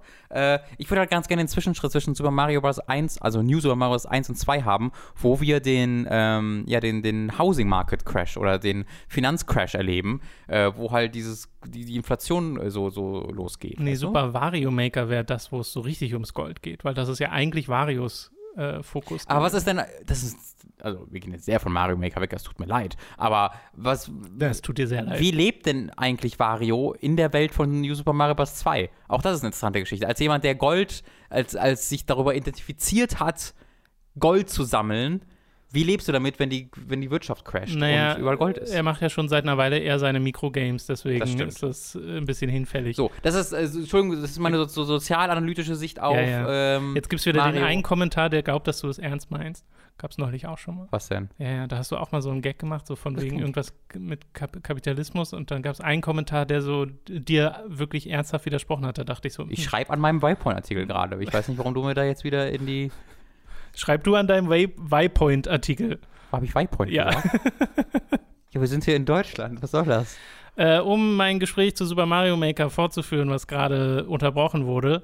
Ähm, du bekommst diese Jobs, in denen du Gold sammelst, um diesen, diesen Aufbau zu machen, hast aber wie gesagt nicht die Wahl, das wirklich groß zu beeinflussen, abgesehen von der Reihenfolge. Es gibt so ein paar kleine Spielereien in dieser Oberwelt, in Anführungszeichen, in der du unterwegs bist, wo halt die Toads stehen, die du ansprechen kannst, um die Jobs anzunehmen oder um die Aufträge äh, ähm, ja, zu vermitteln. Da gibt es so ein paar Secrets, die man finden kann, die sind ganz niedlich. Ansonsten ist der Fokus aber wirklich die einzelnen Jobs zu machen. Und diese Jobs sind immer einzelne kleine Mario-Levels, die auch mit den Tools aus Super Mario Maker gebaut wurden. Und der Zweck dahinter ist so ein bisschen dir zu zeigen, was diese ganzen neuen Werkzeuge können, die es in Super Mario Maker gibt, und so als Inspirationsquelle zu dienen. So habe ich es zumindest mhm. empfunden. Mhm. Weil wenn du den Story-Modus wirklich als Mario-Spiel betrachtest oder generell als Spiel betrachtest, äh, dann finde ich ihn nicht so, so mega toll, dann finde ich ihn nur okay. Weil diese Jobs sind teilweise sehr kurz äh, es sind wirklich nur so kleine Ideen, die da umgesetzt wurden. Das sind keine richtigen Mario-Levels. Die haben auch keine Themes, die sich durchziehen. Und man merkt sehr, wie das fehlt, wenn du so nach und nach Dutzende dieser kleinen Levels machst, weißt du? In einem normalen Super Mario-Spiel hast du ja eine Welt. Diese Welt hat einen Theme. In diesem Theme finden die verschiedenen Levels statt. Und dann gibt es einmal einen äh, in der Mitte ne, irgendwie einen, einen, einen mittleren Boss und am Ende nochmal einen großen Boss. Und das sind so die Höhepunkte. Und das ist ziemlich wichtig für den spielerischen Flow. Und den hat es hier halt nicht, sondern du machst auch die Reihenfolge kannst du ja selbst teilweise auch bestimmen. Du machst diese ganzen Jobs, die keine großen Zusammenhänge haben, die so kleine Gimmick-Spielchen sind. Manche davon sind ziemlich cool, wo, wo ich wirklich dachte, ah, das macht gerade voll Spaß. Dann gibt es auch welche, die, die sind dann eher so ein bisschen frustrierend. Gerade diese Sachen, wo sie dir sagen, ja, hier darfst du nicht springen. Also es gibt so neue äh, Limitierungen, die du äh, in, den, in, in manchen Levels einbauen kannst. Das äh, Level habe ich tatsächlich gesehen. Das fand ich halt. Da also, gibt es mehrere von. Ich habe mir halt zwei Level angeguckt. Einmal das und einmal eins, wo es so Haken gibt, die man nicht berühren genau, darf. Genau, ja, ja. Ähm, und da ist aber direkt das zum Greifen gekommen, wegen den Haken, die ja nicht greifen dürfen. Ähm, was du gerade gesagt hast, dass ich da sofort Ideen bekomme. Ähm, um genau, sie ja, also selbst die, umzusetzen. Als Inspiration funktioniert es, finde ich auch gut. Ähm, aber so als Spiel fand ich es dann manchmal halt ein bisschen zu, zu seicht. Ist ähm, das und, und das Ding ist, hm. was ich noch anbringen will, bei diesen Bedingungen von wegen, du darfst nicht springen oder du darfst diese Greifhaken nicht berühren, wenn du diese Bedingungen ja. nicht erfüllst mhm. und dann doch mal springst oder mhm. doch diesen Greifhaken berührst, musst du selbst manuell Start drücken und Restart. Ja, oder dich in die Grube fallen lassen, was ich irgendwie ich ungeschickt finde, weil du könntest doch einfach, sie können doch einfach sagen, okay, so, jetzt stirbst du und das Reset Ich mag es aber eigentlich auch aus der Sicht, dass du dann das Level dir trotzdem angucken kannst, um zu sehen, okay, was muss ich denn dann, was kommt hier noch auf mich zu? Es wirkt aber, finde ich, total awkward, wenn ja, es so halt, kommt, oh, ah genau. ja, okay, jetzt habe ich verloren, jetzt brauche ich auch nicht weiter. Ich weiß, was du meinst, ja. ja. Es ist halt vermutlich eine Aussage darüber, dass es nicht so spannend ist, weil halt Mario hier einfach seinem Job nachgeht. Ne? Auch Mario. Mario verdient ja einfach hier gerade Geld, um das Ding zu bauen. Das heißt, das ist ein. Du willst mich heute nicht über das Spiel reden lassen, oder? Ich versuche nur, das ein bisschen aufzulockern mit. Ja, bin ich so langweilig? Realpolitik. Nein, ich versuche nur Realpolitik ein bisschen reinzubringen. Wir sind in einer Zeit, wo Politik sehr wenig Teil des Gesprächs ist, Tom. Und ich versuche ein bisschen auch dich dafür zu, äh, zu begeistern, weißt du? Auch dich ein bisschen mehr ähm, zu radikalisieren. Unabhängig von den Inspirationsquellen, die man sich holt, in dem Modus gibt es aber nichts, was man oder nur wenig, was man freischaltet. Es gibt zwei Power-Ups, die gibt es nur, wenn du den Story-Modus durchspielst, die du dann benutzen kannst im Creator-Modus. Ansonsten ist es hier nicht so wie in Mario Maker 1, was ich sehr gut finde, dass man erst alles so nach und nach freischaltet. Ich glaube sogar in Mario Maker 1 was an die Zeit gekoppelt. Zeit, das war richtig dumm, äh, ja. Dass man so seine Systemuhr vorspulen musste und sowas, um die ganzen Tools ja. äh, freizuschalten. Das hier nicht so. Du hast einfach alles bis auf diese zwei Power-Ups. Sind auch zwei coole Power-Ups, die man bekommt im, äh, im Story-Modus. Deswegen würde ich da auch raten, das durchaus durchzuspielen. Und man sieht halt mal wirklich, was diese ganzen Sachen können. Äh, weil, also die Greifhaken hat Robin ja gerade schon erwähnt, das ist was Neues, was es gibt, wo man sich wirklich selbst so schwingen muss. Mhm. Also da spielt Beschleunigung tatsächlich eine Rolle. Die sind nicht irgendwie automatisiert. Äh, dann gibt es ja diese dieses äh, Cooper Car, das neue, dass du in so einem kleinen Kart sitzt und damit fahren kannst. Und da haben sie ein paar Levels gebaut, die machen wirklich viel Spaß. Das sind quasi eigentlich Autorunner, wo du nur, also äh, wo, du, wo, du, nur springen, springen, musst an bestimmten Stellen, aber äh, äh die sind richtig cool gemacht. Und das zeigt dir da halt ganz gut. Ansonsten hast du halt den Creator-Modus selbst und dann nochmal separat davon äh, einen Tutorial- ja, Modus, weiß ich nicht, ob man es so nennt, weil es sind ganz viele mhm. Lektionen, die du durchgehst, aber die sind nicht interaktiv, was ich sehr merkwürdig finde. Also wo du Auch wirklich nicht nur so gar nicht teilweise wie die erste, weil es gibt ja eine Mhm. ganz am Also, Anfang, da musst du zumindest die Knöpfe selbst. Ich habe so random ein paar ausprobiert und abgesehen von diesen Basics war da Okay. nichts interaktiv. Kann sein, dass es noch welche gibt, die irgendwo da drin vergraben sind, aber von denen, die ich jetzt gesehen habe, nicht. Ähm, die sind ganz sympathisch gemacht aus der Hinsicht, dass sie ganz witzig geschrieben sind, Mhm. weil da hast du einmal die, diesen Nakamura oder wie er heißt, was so eine Taube ist im Wesentlichen, äh, die als Makermeister auftritt und dann ähm, einen anderen Charakter, die als ähm, ja, die Nina, genauso glaub ich. lernt wie du Ja. äh, im Wesentlichen. Und die unterhalten sich zusammen und das ist ganz niedlich. Aber du guckst dir dann halt so die Filmchen an und da denke ich so, ah, das hätte man doch ein bisschen, ein bisschen spannender gestalten Mhm. können, dass man es wirklich direkt ausprobieren kann danach. Und kannst du ja eigentlich auch, aber dann immer wieder manuell zurückgehen und so. Ich glaube, es ist tatsächlich eher so gedacht, dass du wenn du so ein Element hast, ein neues, irgendwie Autoscroller-Levels oder so, äh, ist jetzt nicht neu, aber haben ein paar neue Optionen, äh, und dann sagst, okay, ich gehe jetzt erstmal ins Tutorial und guck mir an, was sie dazu zu sagen haben. Und wenn du dann irgendwie steigende Wasserlevel benutzen willst und das dich damit noch nicht auskennst, gehst du erstmal ins Tutorial, guckst dir das manuell an, statt jetzt alles zu frontloaden. Weißt du, wenn du das komplett durchgehen würdest, du hättest ja wieder alles vergessen, bis Mhm. du mal wirklich zu den Levels selbst kommst. Äh, deswegen habe ich auch einfach mal angefangen zu basteln, so verschiedene Sachen Mhm. zu machen. Ähm, und das ging auch mit dem Pro-Controller ganz gut, war aber eine Eingewöhnung, das jetzt mit dem Controller zu spielen. Weil du mit dem Steuerkreuz Oh ja, die Menüs außenrum angehst und dann halt mit dem Analogstick die Sachen platzierst. Äh, das kommt halt nicht an die Bequemlichkeit vom äh, Touchscreen heran, äh, weder von Mario Maker 1 noch jetzt beim zweiten Teil. Es geht aber. Wenn du dann aber in, äh, in den Handheld-Modus übergehst, da musst du tatsächlich Touch benutzen. Da hast du gar nicht mehr die Wahl, komplette Controllersteuerung zu benutzen, was ich ein bisschen komisch finde, weil warum gebt ihr nicht einfach den Leuten die Wahl, falls Yep. sie es dann doch so machen wollen? Aber das dann mit Touch zu machen, selbst mit dem Finger, ging ganz okay. Ich habe jetzt keinen Touch-Pen momentan. Ich habe keinen Stylus oder so, der auf, dem Swi- auf der Switch funktioniert, äh, was ein bisschen blöd ist. Äh, da werde ich mir aber wahrscheinlich noch einen holen, weil es, du bist halt ein bisschen präziser mit einem richtigen Touch. Ja, ja, schon gerade bei diesem ähm, dann doch recht kleinteiligen Sachen. Ich hatte auch Genau. nur mal ins Bauen reingeguckt. War das bei der Wii U auch so, dass man mit dem rechten Stick gescrollt hat für das Level? Weil ich hatte da irgendwie im Kopf, dass man auch mit dem Stylus Ja, irgendwie du hast, scrollen kann. ja, du hattest unten die Leiste, auf der du Hat man die ja hier auch? Oder habe ich die nur nicht? Okay, dann habe ich die nur nicht gesehen, weil das war das, was mich am meisten irritiert, dass ich jedes Mal, wenn ich scrollen wollte, vom Touchpad weg musste und mit dem rechten Stick gescrollt habe. Aber ja, wahrscheinlich gab es einfach unten äh, das, das, das Ding. Ähm, dieser fehlende Stylus, der fällt tatsächlich auf. Äh, auf jeden Fall. Das ist so ein kleiner Unterschied, ein bisschen, Mhm. ist ein bisschen ungenauer.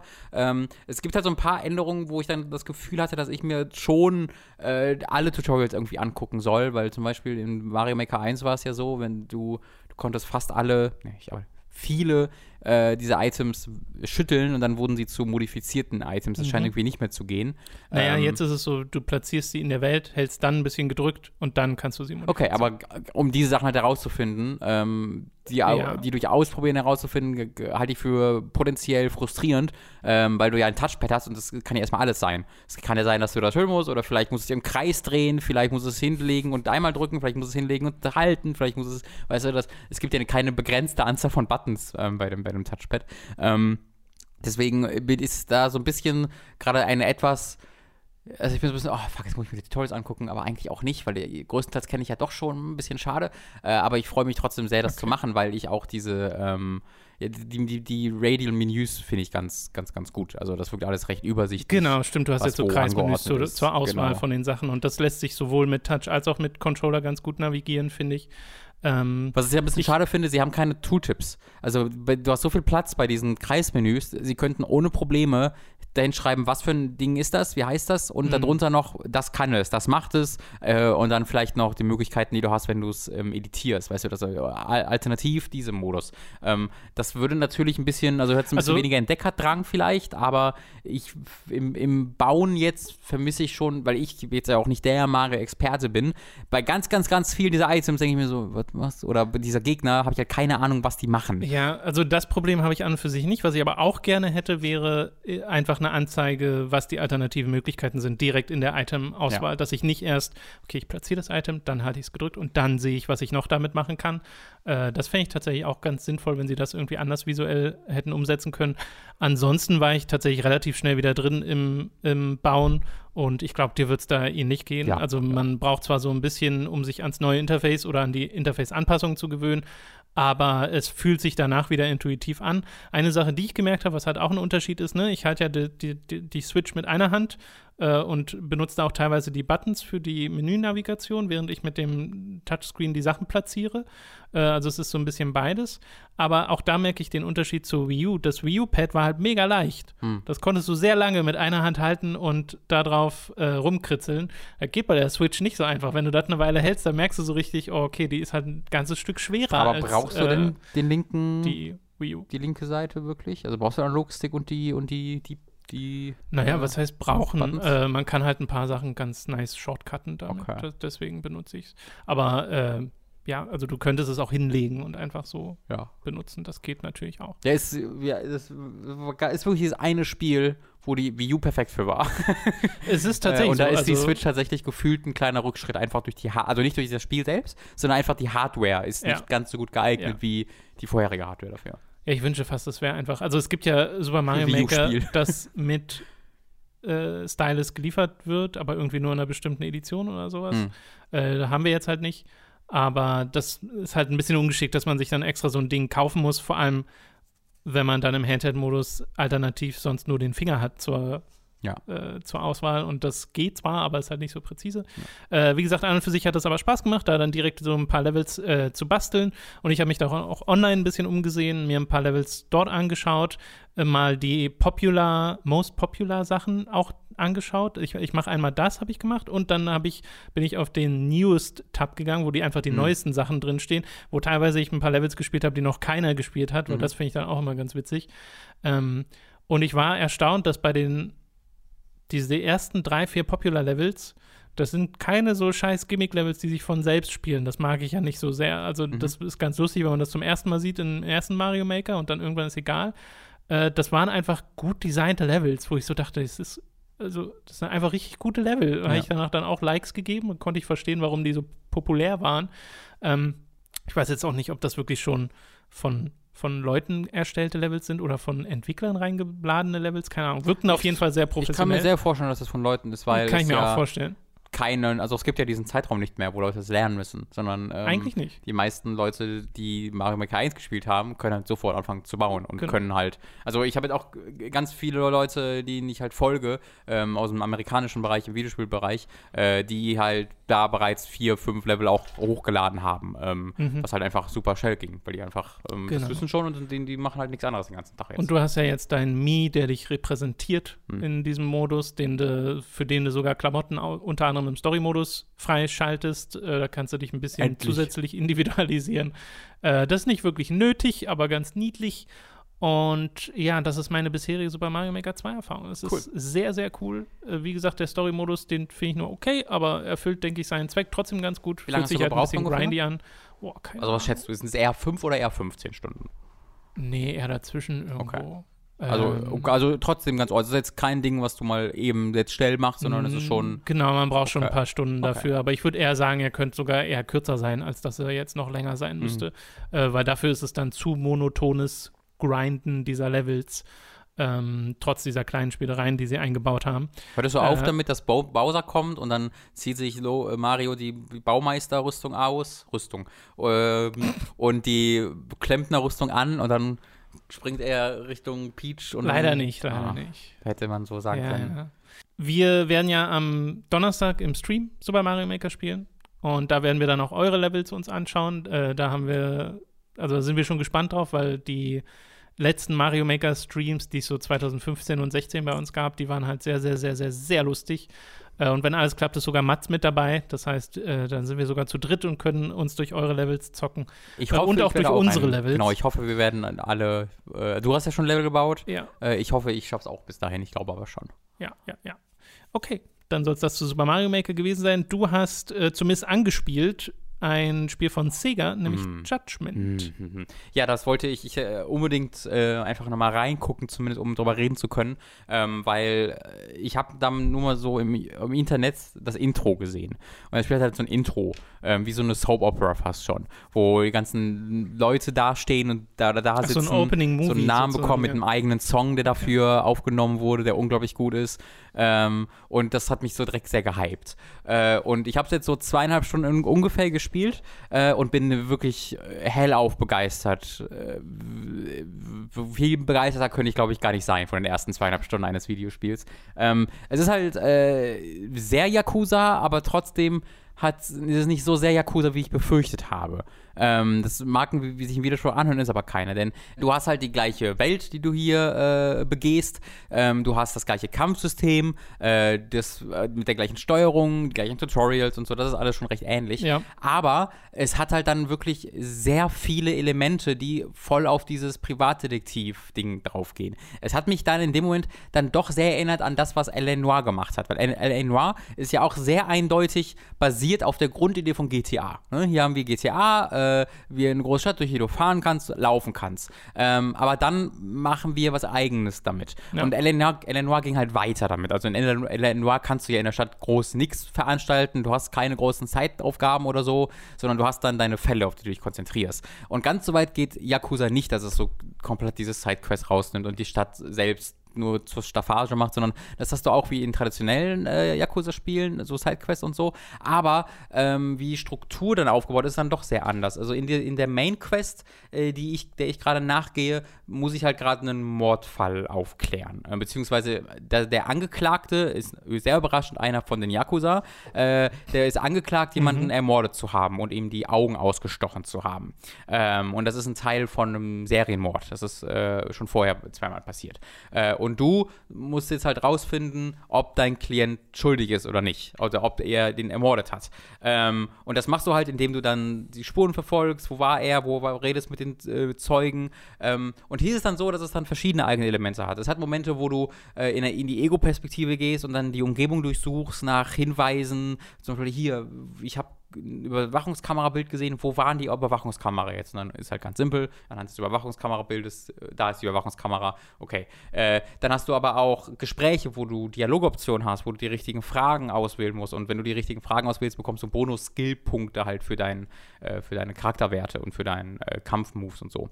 Äh, du hast ähm, Momente, wo du Akten durchgehst und dann Fotos studieren musst und sagst, was ist falsch an diesem Foto. Ähm, da, du, du fühlst dich hier wirklich sehr eher wie so ein Privatdetektiv. Ähm, da gibt es auch ein, etwas, was, was, mir weniger gut daran gefällt. Es geht nämlich los, dieses Spiel. Na, es gibt einen kurzen Kampf und dann verfolgst du wirklich zehn Minuten in Laufgeschwindigkeit äh, eine Person, um herauszufinden, wo sie mhm. hingeht. Und das ist halt eine, eine klassische Tailing-Mission. Nicht gesehen werden, nicht zu nahe kommen. Es hat so ein bisschen den Yakuza-Ding, weil du halt Kreis drücken kannst neben irgendwelchen Hindernissen und da er dann so cool in Deckung geht und dann immer das Handy auspackt und der hat so sehr coole, also er sieht einfach super cool aus dabei immer. Generell bei allem, was er macht, ist er super cool. Du hast Verfolgungsszenen, die mich an Quiet Man erinnert haben. Unter anderem, weil. Das ist also, nicht gut. Doch, im besten Sinne meine ich äh, das. weil du rennst halt durch die Gegend, das ist alles unglaublich gut animiert im Gegensatz zu Quiet Man. Und äh, du bleibst die ganze Zeit in der Third-Person-Perspektive und ständig werden halt irgendwelche Hindernisse in den Weg geworfen oder dir steht gerade ein Typ im Weg und dann hast du halt Quicktime-Events, musst du schnell Kreis drücken oder so. Und da steht halt ein Typ im Weg und dann drückst du Kreis und dann springst du halt wirklich wie der Quiet Man äh, über den Kopf von diesem Gegner, indem du dir im Kopf packst und Ach dich so. so hochhiebst, dann springst du über den Kopf dagegen. Oder dir, den Typ, den du verfolgst, wirft dir ein Fahrrad entgegen und dein Charakter, Quicktime Event, drückt schnell und macht halt einfach so ein Seitensalto über das Fahrrad und rennt dann mit der gleichen Geschwindigkeit weiter. Und davon ist es halt voll mit nur solchen Moves. Gleichzeitig sieht das Spiel verdammt gut aus. Es ist wahnsinnig slick. Es hat so eine, so das Interface ist super slick, alles ist so auf, basiert so, basiert so auf dem Smartphone von dir. Mhm. Ähm, das wirkt alles unglaublich hochwertig und die Geschichte hat mich direkt gepackt und ist toll eingesprochen. Äh, ich spiele es auf Japanisch mit englischen Untertiteln. Du hast hier das erste Mal jetzt auch ja deutsche Lokalisation. Das heißt, du kannst auch mit deutschen Untertiteln und Texten spielen. Und es hat auch eine englische ähm, Synchro, ja. ähm, die ich aber jetzt nicht ausprobiert habe, weil das klingt für mich, würde für mich falsch klingen. Ich äh, bin da so drin, das muss für mich auf Japan, Gerade Japanisch wenn man die sein. anderen Yakuza Spiele auch gewohnt ist. Ne? Genau, ja, genau. Ja. Ähm, also ich würde sagen, wenn ihr Inter vielleicht auch nur ein Interesse an Yakuza-Spielen in der Vergangenheit gehabt habt, aber das immer ein bisschen zu ja, viel für euch war. Oha, es gibt sieben Spiele, ja, Yakuza Zero, aber danach gibt es ja auch noch so viele Nachfolger. Das ist, glaube ich, perfekt für euch, ähm, Judgment, weil es hat keine Verbindungspunkte bisher zumindest zu Yakuza, auch keine Figuren aus Yakuza, die ich gesehen habe. Ähm, ist halt die gleiche Umgebung und du hast auch wieder die Clans, die gleichen, äh, aber du brauchst keine Vorkenntnisse, zumindest bisher nicht und ich glaube, würde mich auch wundern, wenn das noch kommt. Ähm, und ist was sehr Eigenes, aber trotzdem hat's, äh, ähm, äh, ähm, erbt es all die Stärken von Yakuza und was ich das erste Mal erlebe, weil es ist ja, ich habe ja Yakuza 6 nicht gespielt ähm, und Yakuza Kiwami 2, was auf Yakuza 6 basiert, auch nicht. Ähm, das ist mega, mega beeindruckend und neu und anders, das zu erleben, wenn es keine Ladezeit mehr gibt dazwischen. Du spielst, also es gibt Ladezeiten nach Zwischensequenzen, kurze, aber du kannst in alle Gebäude rein, ohne Ladezeiten jetzt. Ach so, das meinst ähm, du. Genau. Und das ist ein das ist so ein riesen Unterschied mhm. in der Wahrnehmung dieser Stadt her, dass du einfach durch diese Stadt läufst und überall rein kannst, weil es auch, also das habe ich halt so noch nicht gesehen. Auch in einem GTA kannst du in die Gebäude nicht rein. Und hier kannst du halt in so viel dieser Gebäude rein, weil es halt eine viel kleinere Stadt ist, logischerweise. Genau, das hat der Vorteil von einer kompakteren Spielwelt. Und diese, und diese Gebäude sind halt alle unglaublich toll modelliert. Also du hast so ein Internetcafé und da das ist so krass designt und jedes dieser Innenräume, in denen bisher, bisher war, war halt anders designt und wirklich mega detailliert designt und sah toll aus. Ähm, fand ich richtig, richtig, richtig cool. Also ich bin bisher sehr begeistert. Äh, ich werde jetzt erstmal pausieren, weil ich gerade erst, ich habe jetzt viele Spiele gespielt, die wirklich viel Zeitinvestition brauchen. Und das ist ja auch so ein mhm. Ding, was mhm. wieder 30, 40, 50 Stunden dauert. Ähm, da habe ich gerade, ich brauche mal was anderes, deswegen ähm, beschäftige ich mich gerade lieber so mit F1 oder äh, Valkyria Chronicles ich, bin ich halt schon weit drin, deswegen habe ich ja nicht mehr so viel vor mir.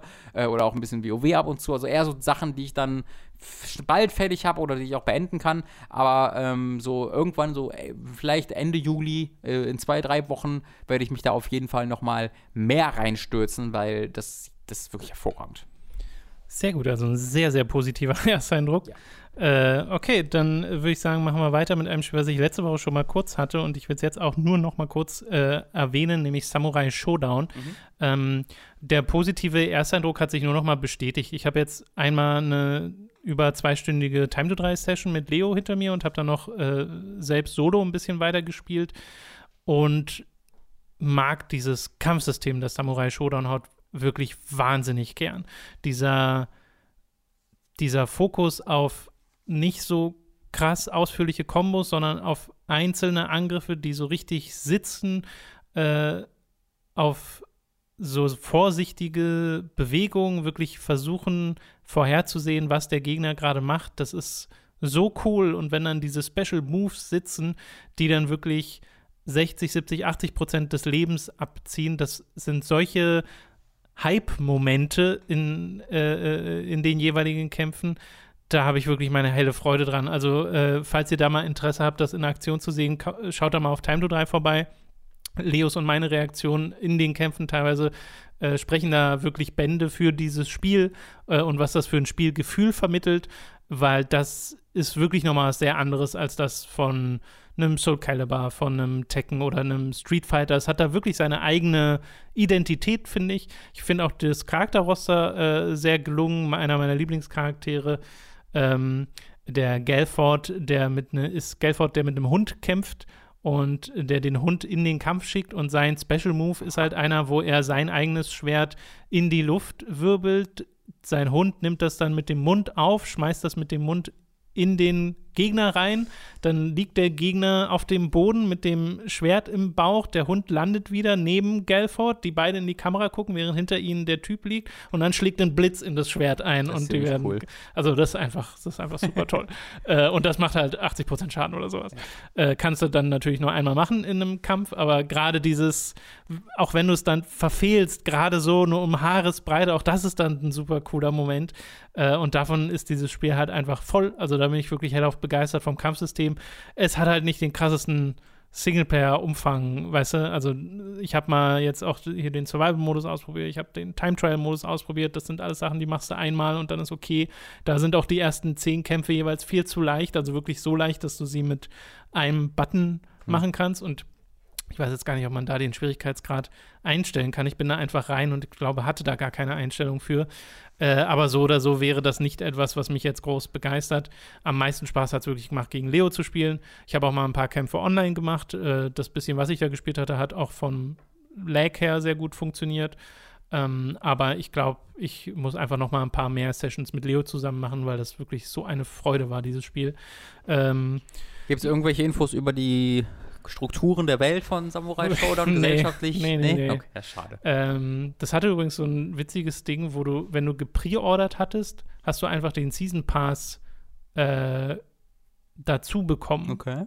ohne dass man den separat bezahlt. Was ich finde, ich, was Pre-Order-Boni angeht, mal was ist, wo ich nicht sage, was für ein Scheiß. Weil da wird dir nichts, da wird nicht Leuten etwas genommen, die nicht pre-ordern, so nach dem Motto, Hm. sondern du bekommst einfach etwas, was sich dann andere halt später dazu kaufen. Ähm, Wobei das, also, das könnte man zu den meisten Pre-Order-Boni sagen. Ja, stimmt, weil es ja diese etwas, Items dann auch so kann, separat ja. gibt. Aber hier ist es halt nicht einfach nur ja, drei Charakterskins ja, ja, oder sowas. Ähm, und es stehen auch schon die DLC Kämpfer fest, die Mhm. kommen sollen, äh, die halt mir teilweise nicht groß was sagen, weil ich nicht vertraut bin mit dem Samurai Showdown Roster aus der Vergangenheit. Aber die, die es jetzt gibt, sind halt super. Gibt ja auch so eine, die kämpfen mit einem Falken. Du hast also diese zwei tierbasierten Kämpfer finde ich einfach sehr, sehr lustig. Also, Äh, ich fand auch, dass da, ähm, als ich bei Samurai geguckt habe, als zum Zugucken sah es super cool aus.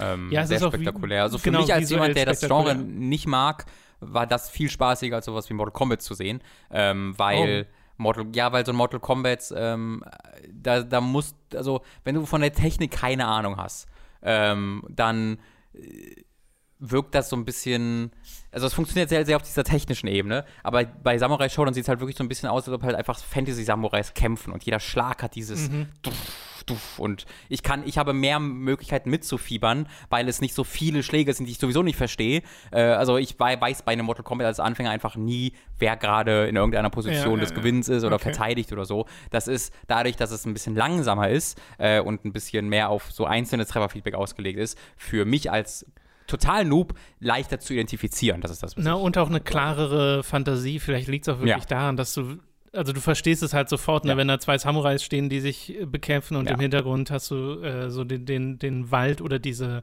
äh, rote, diesen roten Sonnenuntergang oder sowas. Da weißt du halt sofort, ah, okay, äh, ich, ich verstehe, was hier abgeht Ja. im Vergleich zu den teilweise etwas absurderen Charakteren eines Mortal Kombats.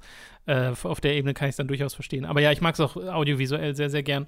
Äh, deswegen nochmal dringende Empfehlung für Samurai Showdown. Als ich dieses Spiel im, sowohl im Ranked als auch im äh, Casual Match auf Same Region gespielt, äh, gestellt Mhm. habe, also dass er suchen soll nach Leuten aus meiner Region, kam original gar nichts Mhm. zu mehreren Zeiten, wo ich es ausprobiert habe. Ich glaube, das spielt hierzulande Leo und ich und dann war es das vielleicht schon. Also ich habe irgendwie so das lustig, Gefühl, wenn du dass so das zufällig einfach mal kaum suchst und dann Leo spielt. finden würdest. ja, ich glaube, Äh, Leo hat es tatsächlich noch gar nicht selbst, aber ach ja. so. Äh, ja, das ist ein bisschen, bisschen traurig, aber naja, ist halt eine Marke, die hierzulande keiner kennt. Okay, äh, wir machen weiter mit World of Warcraft, das du tatsächlich in den letzten Wochen, Zwei, anderthalb. ja, genau, Wochen, äh, sehr intensiv nochmal gespielt hast. Mhm. Äh, wie war das denn, Robin, und was hast du denn gemacht? Ähm, ich habe äh, mich vorbereitet auf den Release letzte Woche Mittwoch äh, für World of Warcraft 8.2. Äh, das war der äh, große Patch, auf den jetzt sehr viele Monate gewartet wurde, ähm, weil für alle Leute, die halt in Endgame tätig sind, äh, BFA ja sehr enttäuschend ist oder war, ne, schon auch ist, würde ich sagen. Die Systeme gefallen den Leuten einfach nicht.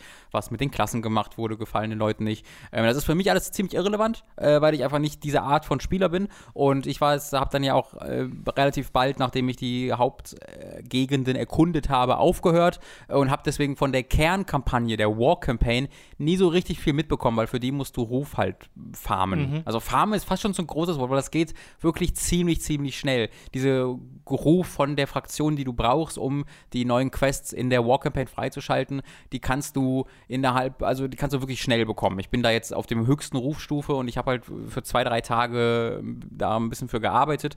Ähm, das ging relativ fix. Äh, ich hatte ja einfach damals keine kein, kein Lust darauf und jetzt mit der Pause hatte ich wieder Lust drauf und bin auch dann sehr froh, dass ich das, diese Gelegenheit bekommen hatte, weil diese War Campaign ich dann halt echt cool fand und mit vielen Zwischensequenzen garniert war. Und da hatte ich halt das bekommen, was mir im Kern von Ba- Battle for Azeroth so fehlte. Und jetzt kam halt 8.2 Und äh, das hat zwei neue Gebiete äh, im, im auf Lager. Einmal Nasyatar, also die Heimat von Queen Ashara, eine der, also das ist auch eine der Regionen, die du immer potenzielles Add-on gehört hast in sämtlichen Videos seit, weiß ich nicht, Wrath of the Lich King oder so. Äh, und ich habe gerade den Namen der zweiten Region vergessen. Das ist äh, eine Gnomenstadt, wo äh, die, die dann noch mehr auf Endgame ausgerichtet ist. Also äh, Nasyatar ist so ein bisschen die Story äh, die, die, die Story-Gegend und äh, Mechagon hier heißt sie vielleicht, äh, ist so ein bisschen die Endgame, hier kannst du einfach Timeless Isle-mäßig so ein bisschen rumfarmen-Gegend. Ja, Mechagon? Ich, ich gucke Okay, ähm, hier kannst du so ein bisschen rumfarmen. Mechagon, ja. Ja, hier kannst du so ein bisschen rumfarmen, hier hast du immer was zu tun, jeden Tag, äh, aber hier gibt es jetzt keine große Story-Struktur äh, drumherum. Ähm, Naseta ist jetzt auch nicht riesig, ne? Also es ist jetzt kein, nicht so groß wie normales Gebiet äh, in World of Warcraft. Es hat auch nicht so viel Inhalt wie normales Gebiet. Es ist schon was Kleineres, aber ganz ehrlich, das gefiel mir ziemlich gut. Es hat halt nicht so ganz, also in World of Warcraft ist es seit Legion so, dass eigentlich diese Kernstory ja oder die Kern-Quest-Erfahrung sehr identisch aufgebaut wurde. Du kommst immer irgendwo hin, hast dann drei, drei Quests oder vier Quests manchmal auch, die du annimmst, die alle die gleiche ja, im gleichen Ballungsgebiet stattfinden. Eines ist die Kernquest, die so ein bisschen die Story erzählt, und die anderen drei sind äh, gleichzeitig sammelst du noch fünf davon und killst zehn davon äh, und sammelst mir noch zehn davon. Das machst du immer und immer wieder. Also es ist eine sehr starre Struktur, in die es da reingefallen ist, wie ich finde, die dann auch mich in BFA ein bisschen angefangen hat, äh, also nicht zu langweilig, aber es war ein bisschen zu durchschaubar. Und hier ist es so, äh, in äh, Nasyatar, dass das ein bisschen aufgebrochen wird. Du hast sehr viel Erkundung dabei. Du hast sehr viel, äh, töte mal zehn von den Dingern, aber wir sagen dir jetzt nicht, wo die sind. Oder such mal das. Oder du bist einfach in dieser Gegend, hast überall sind Truhen versteckt oder Sachen zu entdecken. Und alle Sachen, die du, die du entdeckst, haben dann irgendwie eine eigene Quest nochmal für dich, die sie dir wiederum geben. Wodurch dann vielleicht sogar eine neue Mechanik äh, freigeschaltet wird. Ähm, du hast einen, einen von drei Bodyguards, den du auswählen kannst, den du levelst. Also du hast wirklich einen Teamkamerad, den, den wählst du aus und dann hast du den für diesen Tag und dann am nächsten Tag kannst du wieder einen anderen auswählen oder den gleichen und die levelst du und die bekommen, wenn du die levelst, auch Skills, wodurch sie stärker werden, ähm, was ich ziemlich cool finde. Und die haben auch eigene Quests wiederum, äh, die, du, die du machen kannst. Äh, und deswegen fühlt es sich ein bisschen anders an. So ein bisschen mehr Fokus auf Erkunden, guck einfach mal, was passiert, was du findest. Äh, und dann ist es halt auch recht früh wieder, also recht schnell, dann hast du auch, auch alles erledigt. Und dann hast du halt noch Daily Quests dort, ähm, die du, die World Quests, also beides unabhängig voneinander, äh, die du machen kannst. Aber du hast halt dann recht fix diese Kernkampagne erlebt und schaltest dann auch noch eine neue Kapitel in dieser War-Campaign frei mit Zwischensequenzen, allem drum und dran. Äh, und es gibt ja auch ein neues CG-Event, was vor ein paar Monaten, glaube vor zwei Monaten oder so online ging. Ein neues Was, ein CG-Event? CG-Cutscene, meinte ich, so. nicht Event, Entschuldigung. Äh, das auch, die auch extrem cool ist. Und äh, mir gefällt das, was da erzählerisch äh, mir erzählt wird, eigentlich sehr, sehr gut tatsächlich. Also, es ist halt eine Wiederholung, ja. Das haben wir schon mal so erlebt, ja. Ähm, aber als wir das erlebt haben, habe ich World of Warcraft nicht so aktiv gespielt, deswegen ist das für mich nicht so relevant. Und ich finde das jetzt wesentlich besser erzählt und geschrieben, als es damals war. Ähm, ich finde allgemein, dieses Spiel wirkt jetzt gerade viel besser geschrieben, als es zu Legion war. Ähm, in Legion hat mich irgendwann sehr gestört, wie Illidan, jeder einzelnen Satz hat er immer so, dann guckt er in die Kamera. Gesprochen. Dö, dö, dö. Es war immer so eine One-Liner, äh, One-Liner-Party, wo die One-Liner auch nie so richtig gut waren und das war immer alles sehr, was mich auch in StarCraft 2 dann ja gestört hat am Ende, so sehr cheesy, sehr, sehr ähm, GZSZ in Space oder Daniel GZSZ in Fantasy. Und das wirkt jetzt ein bisschen zurückgefahrener. Die Leute reden jetzt mehr so wie in Warcraft 3, mehr so, wie ich mir denken würde, dass sie reden. Äh, es gibt sogar so einen Moment, wo ein Charakter ja fast schon die, die Rolle des Spielers einnimmt und so sagt, jetzt sind wir wieder hier. Ist das nicht jedes Mal so, dass immer nur, immer diese, wir machen das und dann sind wir jetzt wieder hier und warum soll das jetzt irgendwie anders sein? Äh, und das mochte ich sehr, weil da, da, das ist ja, ja, es ist Meta, lustig, lustig, aber es zeigt auch, dass die Storyschreiberin, ich glaube nämlich, ist es Christy Golden tatsächlich mittlerweile, bin mir nicht so ganz sicher. Ich glaube, Also sie arbeitet auf jeden Fall bei Blizzard ja, inzwischen. ähm, dass da versteh, verst- dass man da versteht, was die Befürchtungen und die Sorgen und die Kritik der Community ist und dass ein Charakter sie teilt, auch wo es Sinn ergibt in der Welt, dass er sie teilt. Ähm, das mag ich, das mag ich tatsächlich ähm, sehr. Also äh, ich werde jetzt, glaube ich, noch ein bisschen den Ruf weiterfahren, weil ich bin jetzt fast da, dass ich fliegen kann in, ähm, Oh, wow. äh, in dem genau. Ist das in dem Spiel einfach nicht so krass, weil das war in den vergangenen Du musst Arealen immer aufwendig. Du, du musst halt Revert sein, also zweithöchste Stufe mit den meisten Ja. Ähm, eigentlich mit allen äh, Fraktionen, aber du, es gibt halt diese Emissary Quests, also wenn du drei oder vier World Quests für eine bestimmte Fraktion absolvierst, dann hast du einmal am Tag eine Emissary Quest für eine dieser Fraktionen, wodurch du irgendwie wenn du die drei erledigst, bekommst du, hast du zusammen schon 1000 Erfahrung und dann bekommst du, wenn du die Emmys, die dann abgibst, bekommst du zusätzlich nochmal irgendwie 1500 Erfahrung, wovor du dann irgendwie schon 2500 hast und du brauchst irgendwie insgesamt 8000 oder so. Das Mhm. heißt, du machst die ein, zwei Mal und dann bist du schon fast da oder drei, zweimal, dann bist du schon fast da. Ähm, deswegen, das ist halt so ein Ding, das mache ich am Tag eine halbe Stunde. Äh, und dann bin ich halt ähm, bald, bald, bald Okay. da auch schon da und deswegen, das ist jetzt nicht so anstrengend. Du, ich weiß nur in der Vergangenheit, als ich immer diese Pathfinder-Quest gesehen Ja, habe, das war dachte nie was mir so, mich. äh, nope. Aber ich auch. Also das war jetzt eher so automatisch, so ein bisschen dadurch, dass ich den Rest gemacht Okay. habe, bin ich auch da gelandet. Ähm, und ja, also ich habe gerade wirklich viel Freude damit. Ich glaube, dann in einem Monat ist es auch wieder, oder vielleicht auch schon zwei Wochen, reicht es mir dann auch wieder. Ähm, dann dann habe ich, glaube ich, alles gesehen, was mich so groß interessiert, weil ich jetzt ja nicht der große Endgame-Typ bin. Ähm, aber ich bin sehr froh, da nochmal reingeguckt zu haben. Äh, das hat mir sehr viel Freude gemacht. Es müsste doch auch in diesem Jahr das neue Add-on angekündigt Auf der werden. BlizzCon wird zu 90% das neue Ja. Addon angekündigt. Ja, Ja, genau. Bin ich auch sehr gespannt drauf, weil also das ist halt die Hoffnung, dass das, was gerade erzählerisch gemacht wird, Konsequenzen hat. Ähm, weil sie deuten gerade Konsequenzen an. Und zwar sie deuten Konsequenzen an, die das Spiel in seinen Grundfesten verändern würde. World of Warcraft 2. Ähm, also, ja, nee, natürlich nicht. Aber it might as well. Also, wenn sie das halt machen würden, was sie gerade andeuten, was ich nicht glaube, weil es einfach eine sehr krasse Änderung wär- wäre, aber das würde mich extrem freuen. Weil nach, also wie lange gibt es jetzt? 16 Jahre? 15 Jahre? Nach 15 Jahren. Ähm, Seit Ende 2004 ist es in Amerika gestartet. genau, nach 15 Jahren könnte man das, finde ich, durchaus sich trauen. Äh, das klingt sehr positiv. Ja. Also Äh, ich muss dazu, ne, ist natürlich nicht allumfassend positiv. Also andere Leute, die Endgames sind sehr viel kritischer. Es gibt auch sehr viele Leute, die die Story überhaupt gar nicht mögen, weil sie halt eine Wiederholung ist. Okay. Ähm, aber ich finde halt, wenn sie besser geschrieben ist als vorher und mir Charaktere, die ich besser finde als vorher gibt, dann habe ich jetzt nicht so viel dagegen, wenn es eine Wiederholung ist, auch das schon mal erzählt wurde. Ja, ich, ich hole das auch irgendwann mal nach. Ich weiß noch nicht wann. Aber ich habe zumindest abonniert gerade wieder, deswegen. das ist schon mal gut. Das war abonniert. Cool, in drei Monaten vielleicht. Freut sich, da freut sich wenn, Blizzard. das, wenn das Abo wieder weg ist. ja, Jetzt habe ich Bock.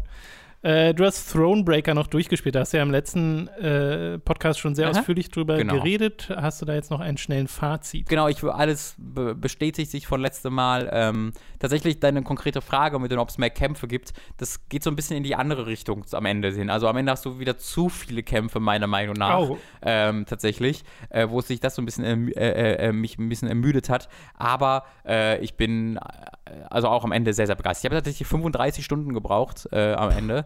Ähm, also unglaublich, wie viel da drin steckt. Ähm, unglaublich, wie viel Entscheidungsvielfalt da ist, weil sie halt voll von dem profitieren, dass es halt größtenteils sich mit Text erzählt und einzelnen Bildern äh, oder halt diesen ja, Dialogen, wo die Figuren sich gegenüberstehen und es ist, es ist Ja, so Visual. Novel-mäßig. Ja, aber, aber es sieht deutlich besser aus in einem, als in einem Visual Novel irgendwie, weil es halt dann noch mehr animiert als in einem Visual Novel und der Grafikstil Kommt auch hochwertiger ist. an.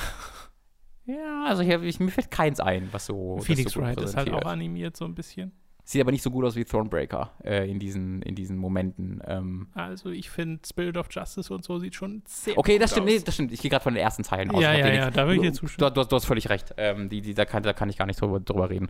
Ähm, die Entscheidungsvielfalt ist da ziemlich krass, weil es halt so ist, dadurch, dass es halt sich so erzählt, kann es halt grundsätzliche Entscheidungen fällen und grundsätzlich Sachen verändern. Und Ja. So alle deine Teamkameraden, deine komplette Party, die du so Mass Effect zusammenstellst, keine von denen sind safe. Also alle von denen kannst du verlieren oder irgendwie kannst du weiterentwickeln, dass sie besser werden. Hast du mit Äh, Absicht gerade in Mass Effect gesagt? Ja, weil so diese Einfach Pa- nur als Vergleich. Genau, als, als Okay. Party, weil äh, da ist es ja nicht so, dass du jetzt jeden einfach jederzeit so stimmt, ja. verlieren kannst. Ja. Äh, und hier ist es halt so, also es ist nicht so, dass du die durch den, de, dein Gameplay in den Schlachten verlieren kannst, aber wenn du halt eine Entscheidung fällt, die dir nicht gefällt, dann sagen die, dann gehe ich jetzt. Also, Mhm. wa- Warte, nö, bin ich weg. Oh. Ah, fuck. Äh, Mist, okay, tschüss. Aber manchmal ist es auch so, dass Entscheidungen falle, die dazu führen, dass die besser werden oder dass sie sich grundsätzlich verändern im Gameplay. Ähm, was aber auch erzählerisch begründet ist. Und das mochte ich total. Also, wie viel Sachen sich ver verändern konnten und wie, wie sehr ich das Gefühl hatte, dass es am Ende wirklich meine Kampagne war, die am Ende sehr anders bestimmt war bei Leuten, die anders gespielt haben. Äh, wirklich, wirklich toll. Äh, riesige Empfehlung. Mief ist wirklich einer meiner absoluten Lieblingscharaktere der letzten Jahre. Äh, großartig, großartig, großartig. Sehr schön. Ja. Kannst du Thronebreaker in VR spielen? Äh, leider nicht, Tom. Äh, ich glaube auch, ein Programm, das ich mir geholt habe, wird mir da wenig helfen nur.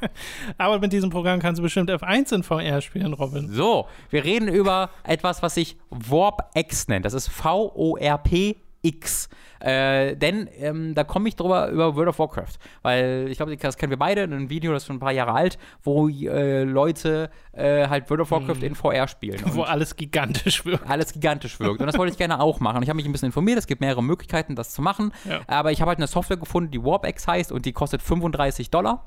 Äh, und die habe ich mir tatsächlich gekauft dafür. Äh, und diese Software ist fucking Magic. Ähm, weil es ist, ich, ich habe, als ich mir gekauft habe, dachte ich, es wäre einfach halt so ein Emulator. So, die, die, die werfe ich an und dann emuliert es irgendwie die, die, die Software und macht das alles automatisiert und dann habe ich halt so eine ungefähre Idee davon, wie es, wie es in VR wäre. Das ist es aber gar nicht. Also es ist auch, das hat es auch. Es hat auch, du kannst jedes Spiel starten und dann emuliert es und du hast ganz, ganz viele Ingame-Einstellungen. Mhm. Wenn du mhm. entfernen drückst, machst du so ein Ingame-Menü, alles sehr intuitiv, äh, sehr, sehr gut und kannst dann alle Sachen einstellen. Aber es hat auch, wenn du es installierst, die Profile von Dutzenden und Aberdutzenden Spielen, die von Hand erstellt wurden. Wo ich weiß nicht, ob es alles von Entwicklern kommt oder von der Community auch, aber wo halt Leute sich dieses Spiel angeguckt haben und von Hand die VR-Erfahrung auf dieses Spiel angepasst haben. Äh, und dann habe ich zum Beispiel Half-Life 2 angeworfen.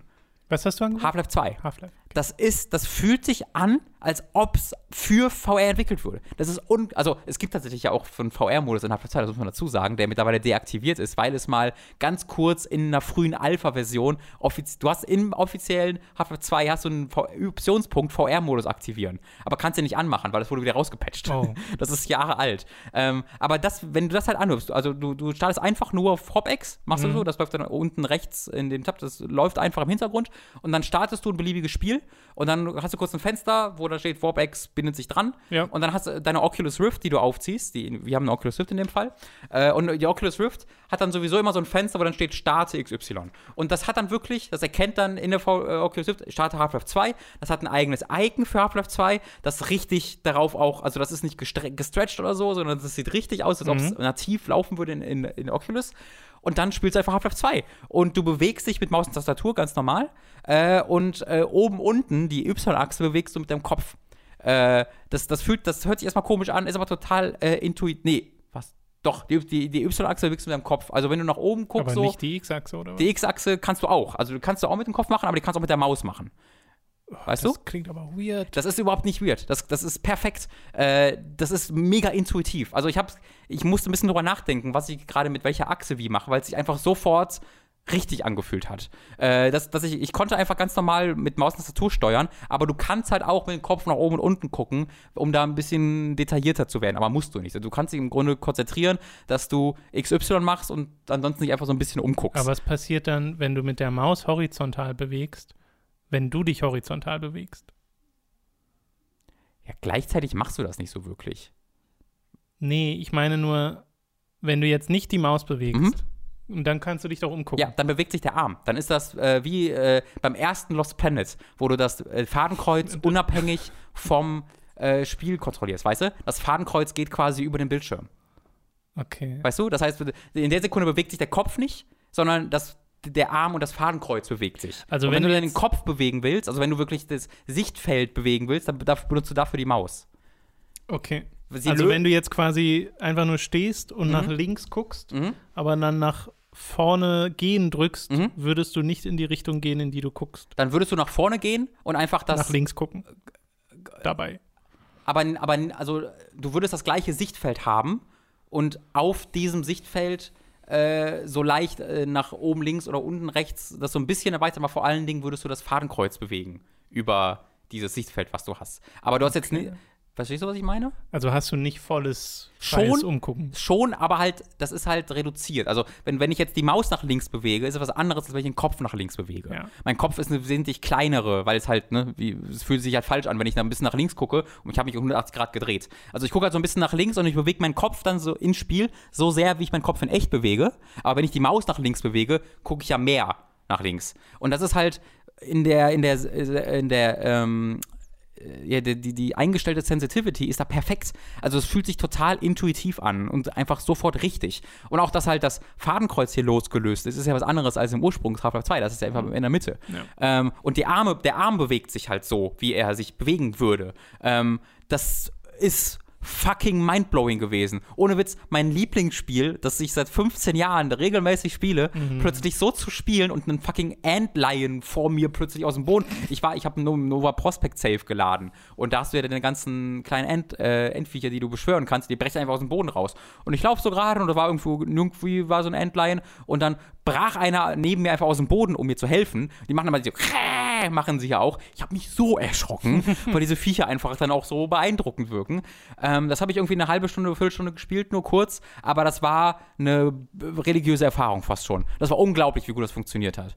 Ähm, und das habe ich dann auch mit World of Warcraft nochmal versucht und das, das war nicht so gut wie, wie Half-Life 2, weil es halt inhärent nicht so gut geeignet ist dafür. Es ist halt nicht ein First-Person-Shooter, sondern es ist ein MMO. Also richtig spielbar ist es schon, weil du halt in Warp X ähm, du hast drei Modi. Du hast einen VR-Modus, einen klassischen, wo du halt einfach ich bin dieser Charakter hast. Du hast aber auch einen so einen Cinematic Mode, wo es wie so, wo du wie im Kino sitzt und das dann vor dir hast. Mhm. Und dann hast du noch so einen Simulated Screen Mode, wo es so ein bisschen näher ist und ein bisschen größer ist. Also du kannst halt in diesem Cinematic Mode auch in VR tatsächlich spielen. Und das ist ziemlich cool, weil du einfach das Gefühl hast, in einem riesigen Kino äh, World of Warcraft zu spielen.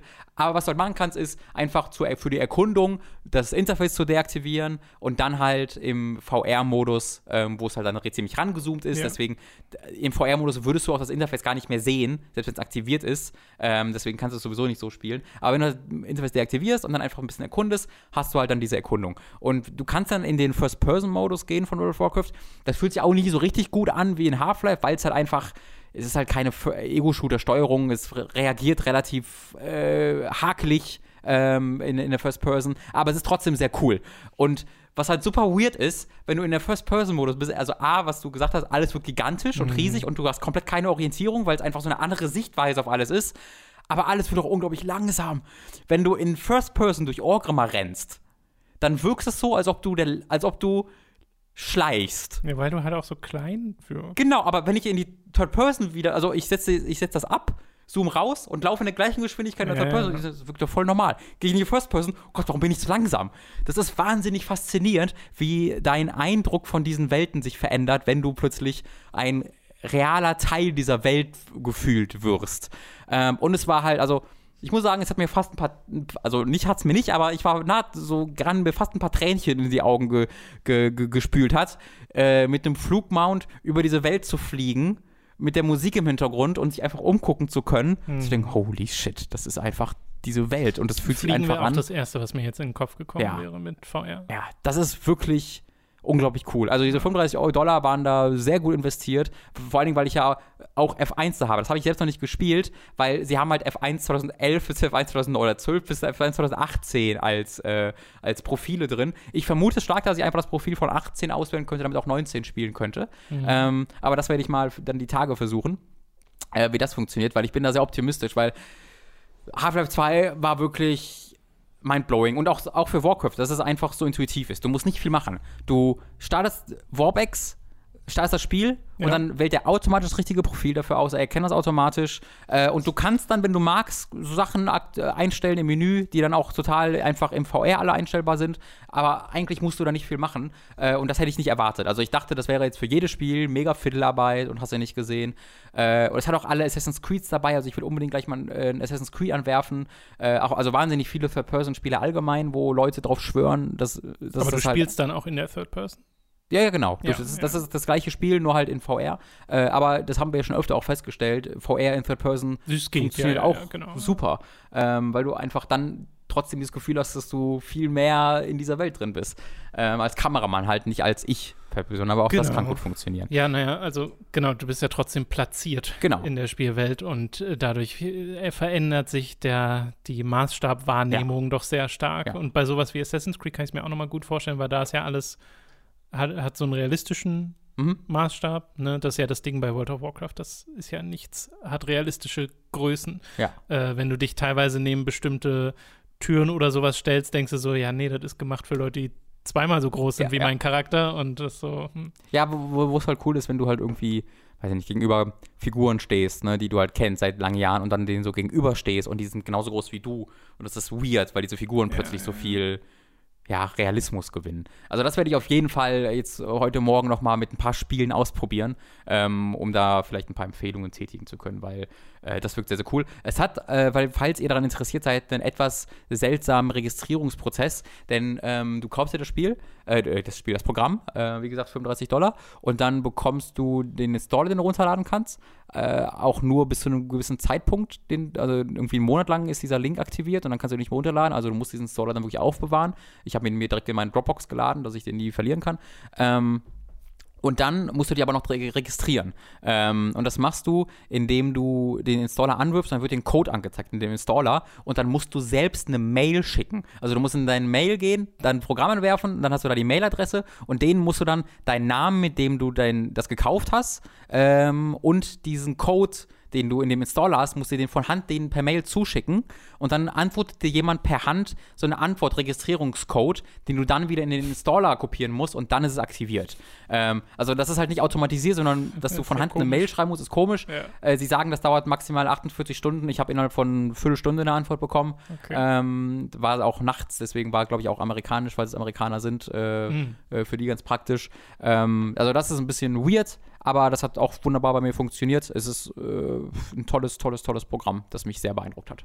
Man merkt's, ja. Ja. Sehr schön. Ja, Hat- weil ich habe, ich, ich saß halt da, ne, und habe halt so gedacht, wenn du dem Robin 2005, der mit seinem alten PC, in seiner alten Kiste da saß, der World of Warcraft so in 4 zu 3 auf seinem großen Monitor irgendwie gerade so zum Laufen gebracht hat, wenn du, wenn der jetzt durch die Zeit gereist wäre und sehen würde, wie ich 15 Jahre später Ja, in. VR sehe, dem wäre, das hätte er nicht geglaubt. Der hätte das als Parodie empfunden. Und das, sich das mal klar zu machen, wie weit man da gekommen ist, also das war, und das dann anhand dieser alten Erfahrungen zu tätigen, das ist wirklich cool und ich freue mich wirklich sehr drauf, das mit World of Warcraft Classics auszuprobieren. Ähm, mit den wirklich Oh, alten noch schlechteren Gebieten. Texturen in VR. Ja, ja, ja, ja, weil das ist egal. Das ist wirklich egal. Einfach das alte Orgrimmar. Ähm, weil da Ja, habe ich halt die noch krasseren nostalgischen Gefühle für. Weil jetzt durch Orgrimmar zu laufen ist cool, aber das weckt jetzt nicht bei mir diese Nostalgie, sondern die, diese krasse Nostalgie ist für mich halt ähm, Vanilla und Burning Crusade. Das heißt, was ich gemacht habe, ist zum Beispiel in Boon nach Booty Bay geflogen. Äh, und äh, Mhm. das, nee, ist es Booty oder Bounty? Nee, Booty Bay. Booty Bay, ne? Genau. Und das ist dann so, wow, krass, ich, oh, hui, hui, hui. Ja. Sehr schön. Ähm, warst du genauso begeistert von der Formel 1? Wir kommen jetzt nämlich zu Robins famosem Formel 1 Fest. Uh, we did it, Tom. Uh. War es mal ein Es spannendes war ein Rennen? geiles Rennen. The long nightmare's over. Es gibt sie doch noch. Oh. Die letzten Wochen, die letzten Monate, liebe Leute, waren eine Leidenszeit Ja, für alle also, Formel Ich 1-Fans. mein, ja, so sehr, dass du sogar gesagt hast, ja, nee, brauchen wir gar nicht erst. Wirklich, es ist nichts reden. passiert in diesen Rennen. Äh, Qualifying war so und dann war der Hamilton meistens vorne und dann ist er Ziel, als erster ins Ziel gefahren und der zweite als zweites, der dritte als dritte und das war wahnsinnig unspektakulär. Ein- Einmal gab es dann einen Kampf zwischen Vettel und Hamilton, dann gab es eine Strafe, die das dann ge geklärt hat. Ähm, dieses Rennen war hervorragend. Dieses Rennen war vor allem hervorragend, weil von Anfang an die Qualifikation garantiert hat, dass die Startaufstellung so durchgeschüttelt wurde, auch durch zahlreiche Strafen. Da war es dann so, dass Leclerc Erster war, Verstappen Zweiter, allein das ist schon so vielversprechend. Dann war Bottas Dritter, äh, Hamilton Vierter äh, und dann Norris Fünfter. Und Norris, Norris ähm, Verstappen und Leclerc sind alle diese jungen Leute, alle Anfang 20, ähm, die einfach wahnsinnig talentiert sind und wahnsinnig Bock haben äh, und die alle so weit vorne zu sehen, war wahnsinnig vielversprechend. Und dann Hamil äh, hatte Verstappen halt auch einen übelst schlechten St Start, Start, ist vom zweiten Platz auf den siebten zurück oder achten vielleicht sogar, weiß ich gar nicht genau, zurückgespult worden, äh, gespült worden und äh, musste sich dann da auch durchkämpfen. Hamilton musste seinen Frontspoiler wechseln, das heißt, äh, Front, ich sag ganz Zeit Spoiler, Flügel ist das. Das ist der Heckspoiler und der Frontflügel, es tut mir leid. Ähm, muss, kann man beides sagen? Ich, auch gerade weiß gar nicht genau. Egal, egal. Äh, er muss dann äh, jedenfalls den, den Flügel wechseln und dann ist er deswegen auch ein bisschen nach hinten gespielt worden. Vettel startete als Zehnter oder als Neunter nach den Strafen, weil er, er ein technisches Problem hat. Das heißt, er musste sich durch, durch das Ding flügen. Du hast also überall einfach Konflikte und Kämpfe und bis hinten rum. Es war super spannend, super geile Kämpfe und am allerspannendsten war wieder, wie er so oft ist, Verstappen. Verstappen ist halt Achter oder Siebter und hat das Rennen am Ende fucking gewonnen. Der hat das Rennen wirklich gewonnen, äh, weil er sich dann wirklich durch dieses Feld gepflügt hat und dann in den letzten Runden auch Leclerc eingeholt hat. Und da hatten dann ein unglaublich spannendes äh, Duell, äh, wo dann am Ende Verstappen die Brechstange ausgepackt hat und sich ein bisschen vorbeigezwungen hat, wo wieder riesen Diskussion auch war und Stewards haben darüber beraten. Und ich bin so der Meinung, das hätte man bestrafen können. So, da wäre ich jetzt nicht so gewesen, dass, wie kann man das machen? Aber ich bin froh, dass sie es nicht gemacht haben. Einfach weil ich lieber lieber auf der Seite der Medaille gewinnen, dass gesagt wird, lieber Sachen, die man bestrafen kann, nicht bestrafen, als alles, was man bestrafen kann, auch bestrafen, weil ich halt lieber Kämpfe auf der Strecke habe, die auch mal zu viel sind, als keine Kämpfe, weil jeder Angst hat, zu viel mhm. zu machen. Ähm, und du hast sowieso keine einhellige Linie, mal wird was bestraft, dann wird es wieder nicht bestraft, da gibt es keine grüne Linie dazwischen, aber wenn, dann lieber so rum. Ähm, und dann hat Verstappen halt dieses Rennen tatsächlich gewonnen und sehr verdient, großartig gefahren. Leclerc tragisch, hat immer noch kein Rennen gewonnen, hätte jetzt schon zwei gewinnen müssen eigentlich. Ähm, Vettel hatte wieder eine sensationell schlechte Boxenstrategie von Ferrari im ausgehandelt. Die geben sich da Mühe, sich immer was auszusuchen, wo du nie so weißt. Jetzt kannst du eigentlich nicht mehr verkacken. Und dann sagt Ferrari so, haha, aber was ist oh, denn, wenn wir das machen? Ja. So, oh, krass, ja, Überraschung. Das, das Applaus, hätte ich nicht gedacht, dass man das noch verkacken kann. Ähm, war super spannend von Anfang bis Ende. Ähm, Falls ihr das äh, nicht geguckt habt, guckt euch unbedingt mal zumindest die Highlights an auf dem offiziellen Formel 1 Channel. Gab es wieder Seifenoper-Momente oder? Nicht so wirklich groß. War halt so ein bisschen Diskussion am Ende zwischen Verstappen und äh, Leclerc natürlich, aber Leclerc ist halt zu freundlich und zu professionell dafür, um da jetzt groß Stunk zu machen. Das fand ich scheiße, war ich nicht so gut, aber ja, was ja. zu machen, war's. Und ja, Verstappen hat halt wieder Verstappen ist halt so ein Macho, das merkst du halt voll. Ähm, da musst du dann wieder einen großen Macker machen. So, da müssen wir gar nicht hinfahren, aber das, das war halt Risiko. Machen, so machen wir coolen Leute das halt. Ähm, das macht er halt gerne, meinetwegen, solange er so cool fährt, wie er es tut, kann er das meinetwegen machen.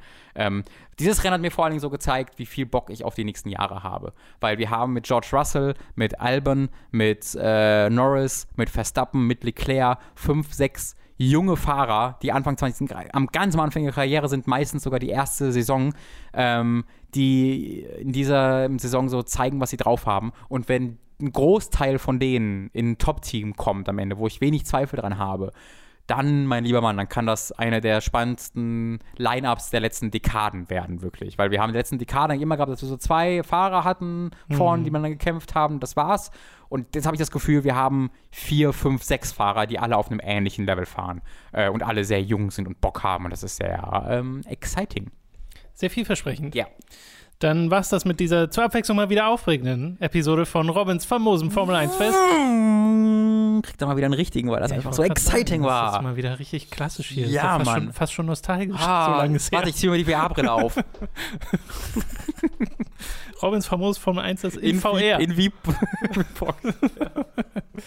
Äh, so, dann sind wir tatsächlich durch äh, für diese Woche mit dem Podcast.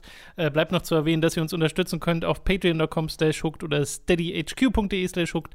Da würden wir uns sehr drüber freuen. Ab 5 Dollar bzw. Euro erhaltet ihr Zugriff auf alle exklusiven Inhalte. Ab 10 werdet ihr zum Feedbacker, könnt bei Votings mitmachen und kommt exklusiv mit euren Fragen in den Feedback-Podcast. Und ab 25 werdet ihr zum Podcast-Produzenten und werdet namentlich hier im Podcast erwähnt. Wir bedanken uns jetzt nämlich bei folgenden Podcast-Produzenten. Hassan Zahn, Michael Noritz-Wolf, Andi Radi, Jan Lippert, Christopher Dietrich, Geribor grüßt alle, Julian Drevis, Don Stylo, Michael, Grünkohlwiesel, Lignum, Tommy88088, Apu42, Maggie Power, ein, in Klammern vielleicht noch Formel Hooked, Fan.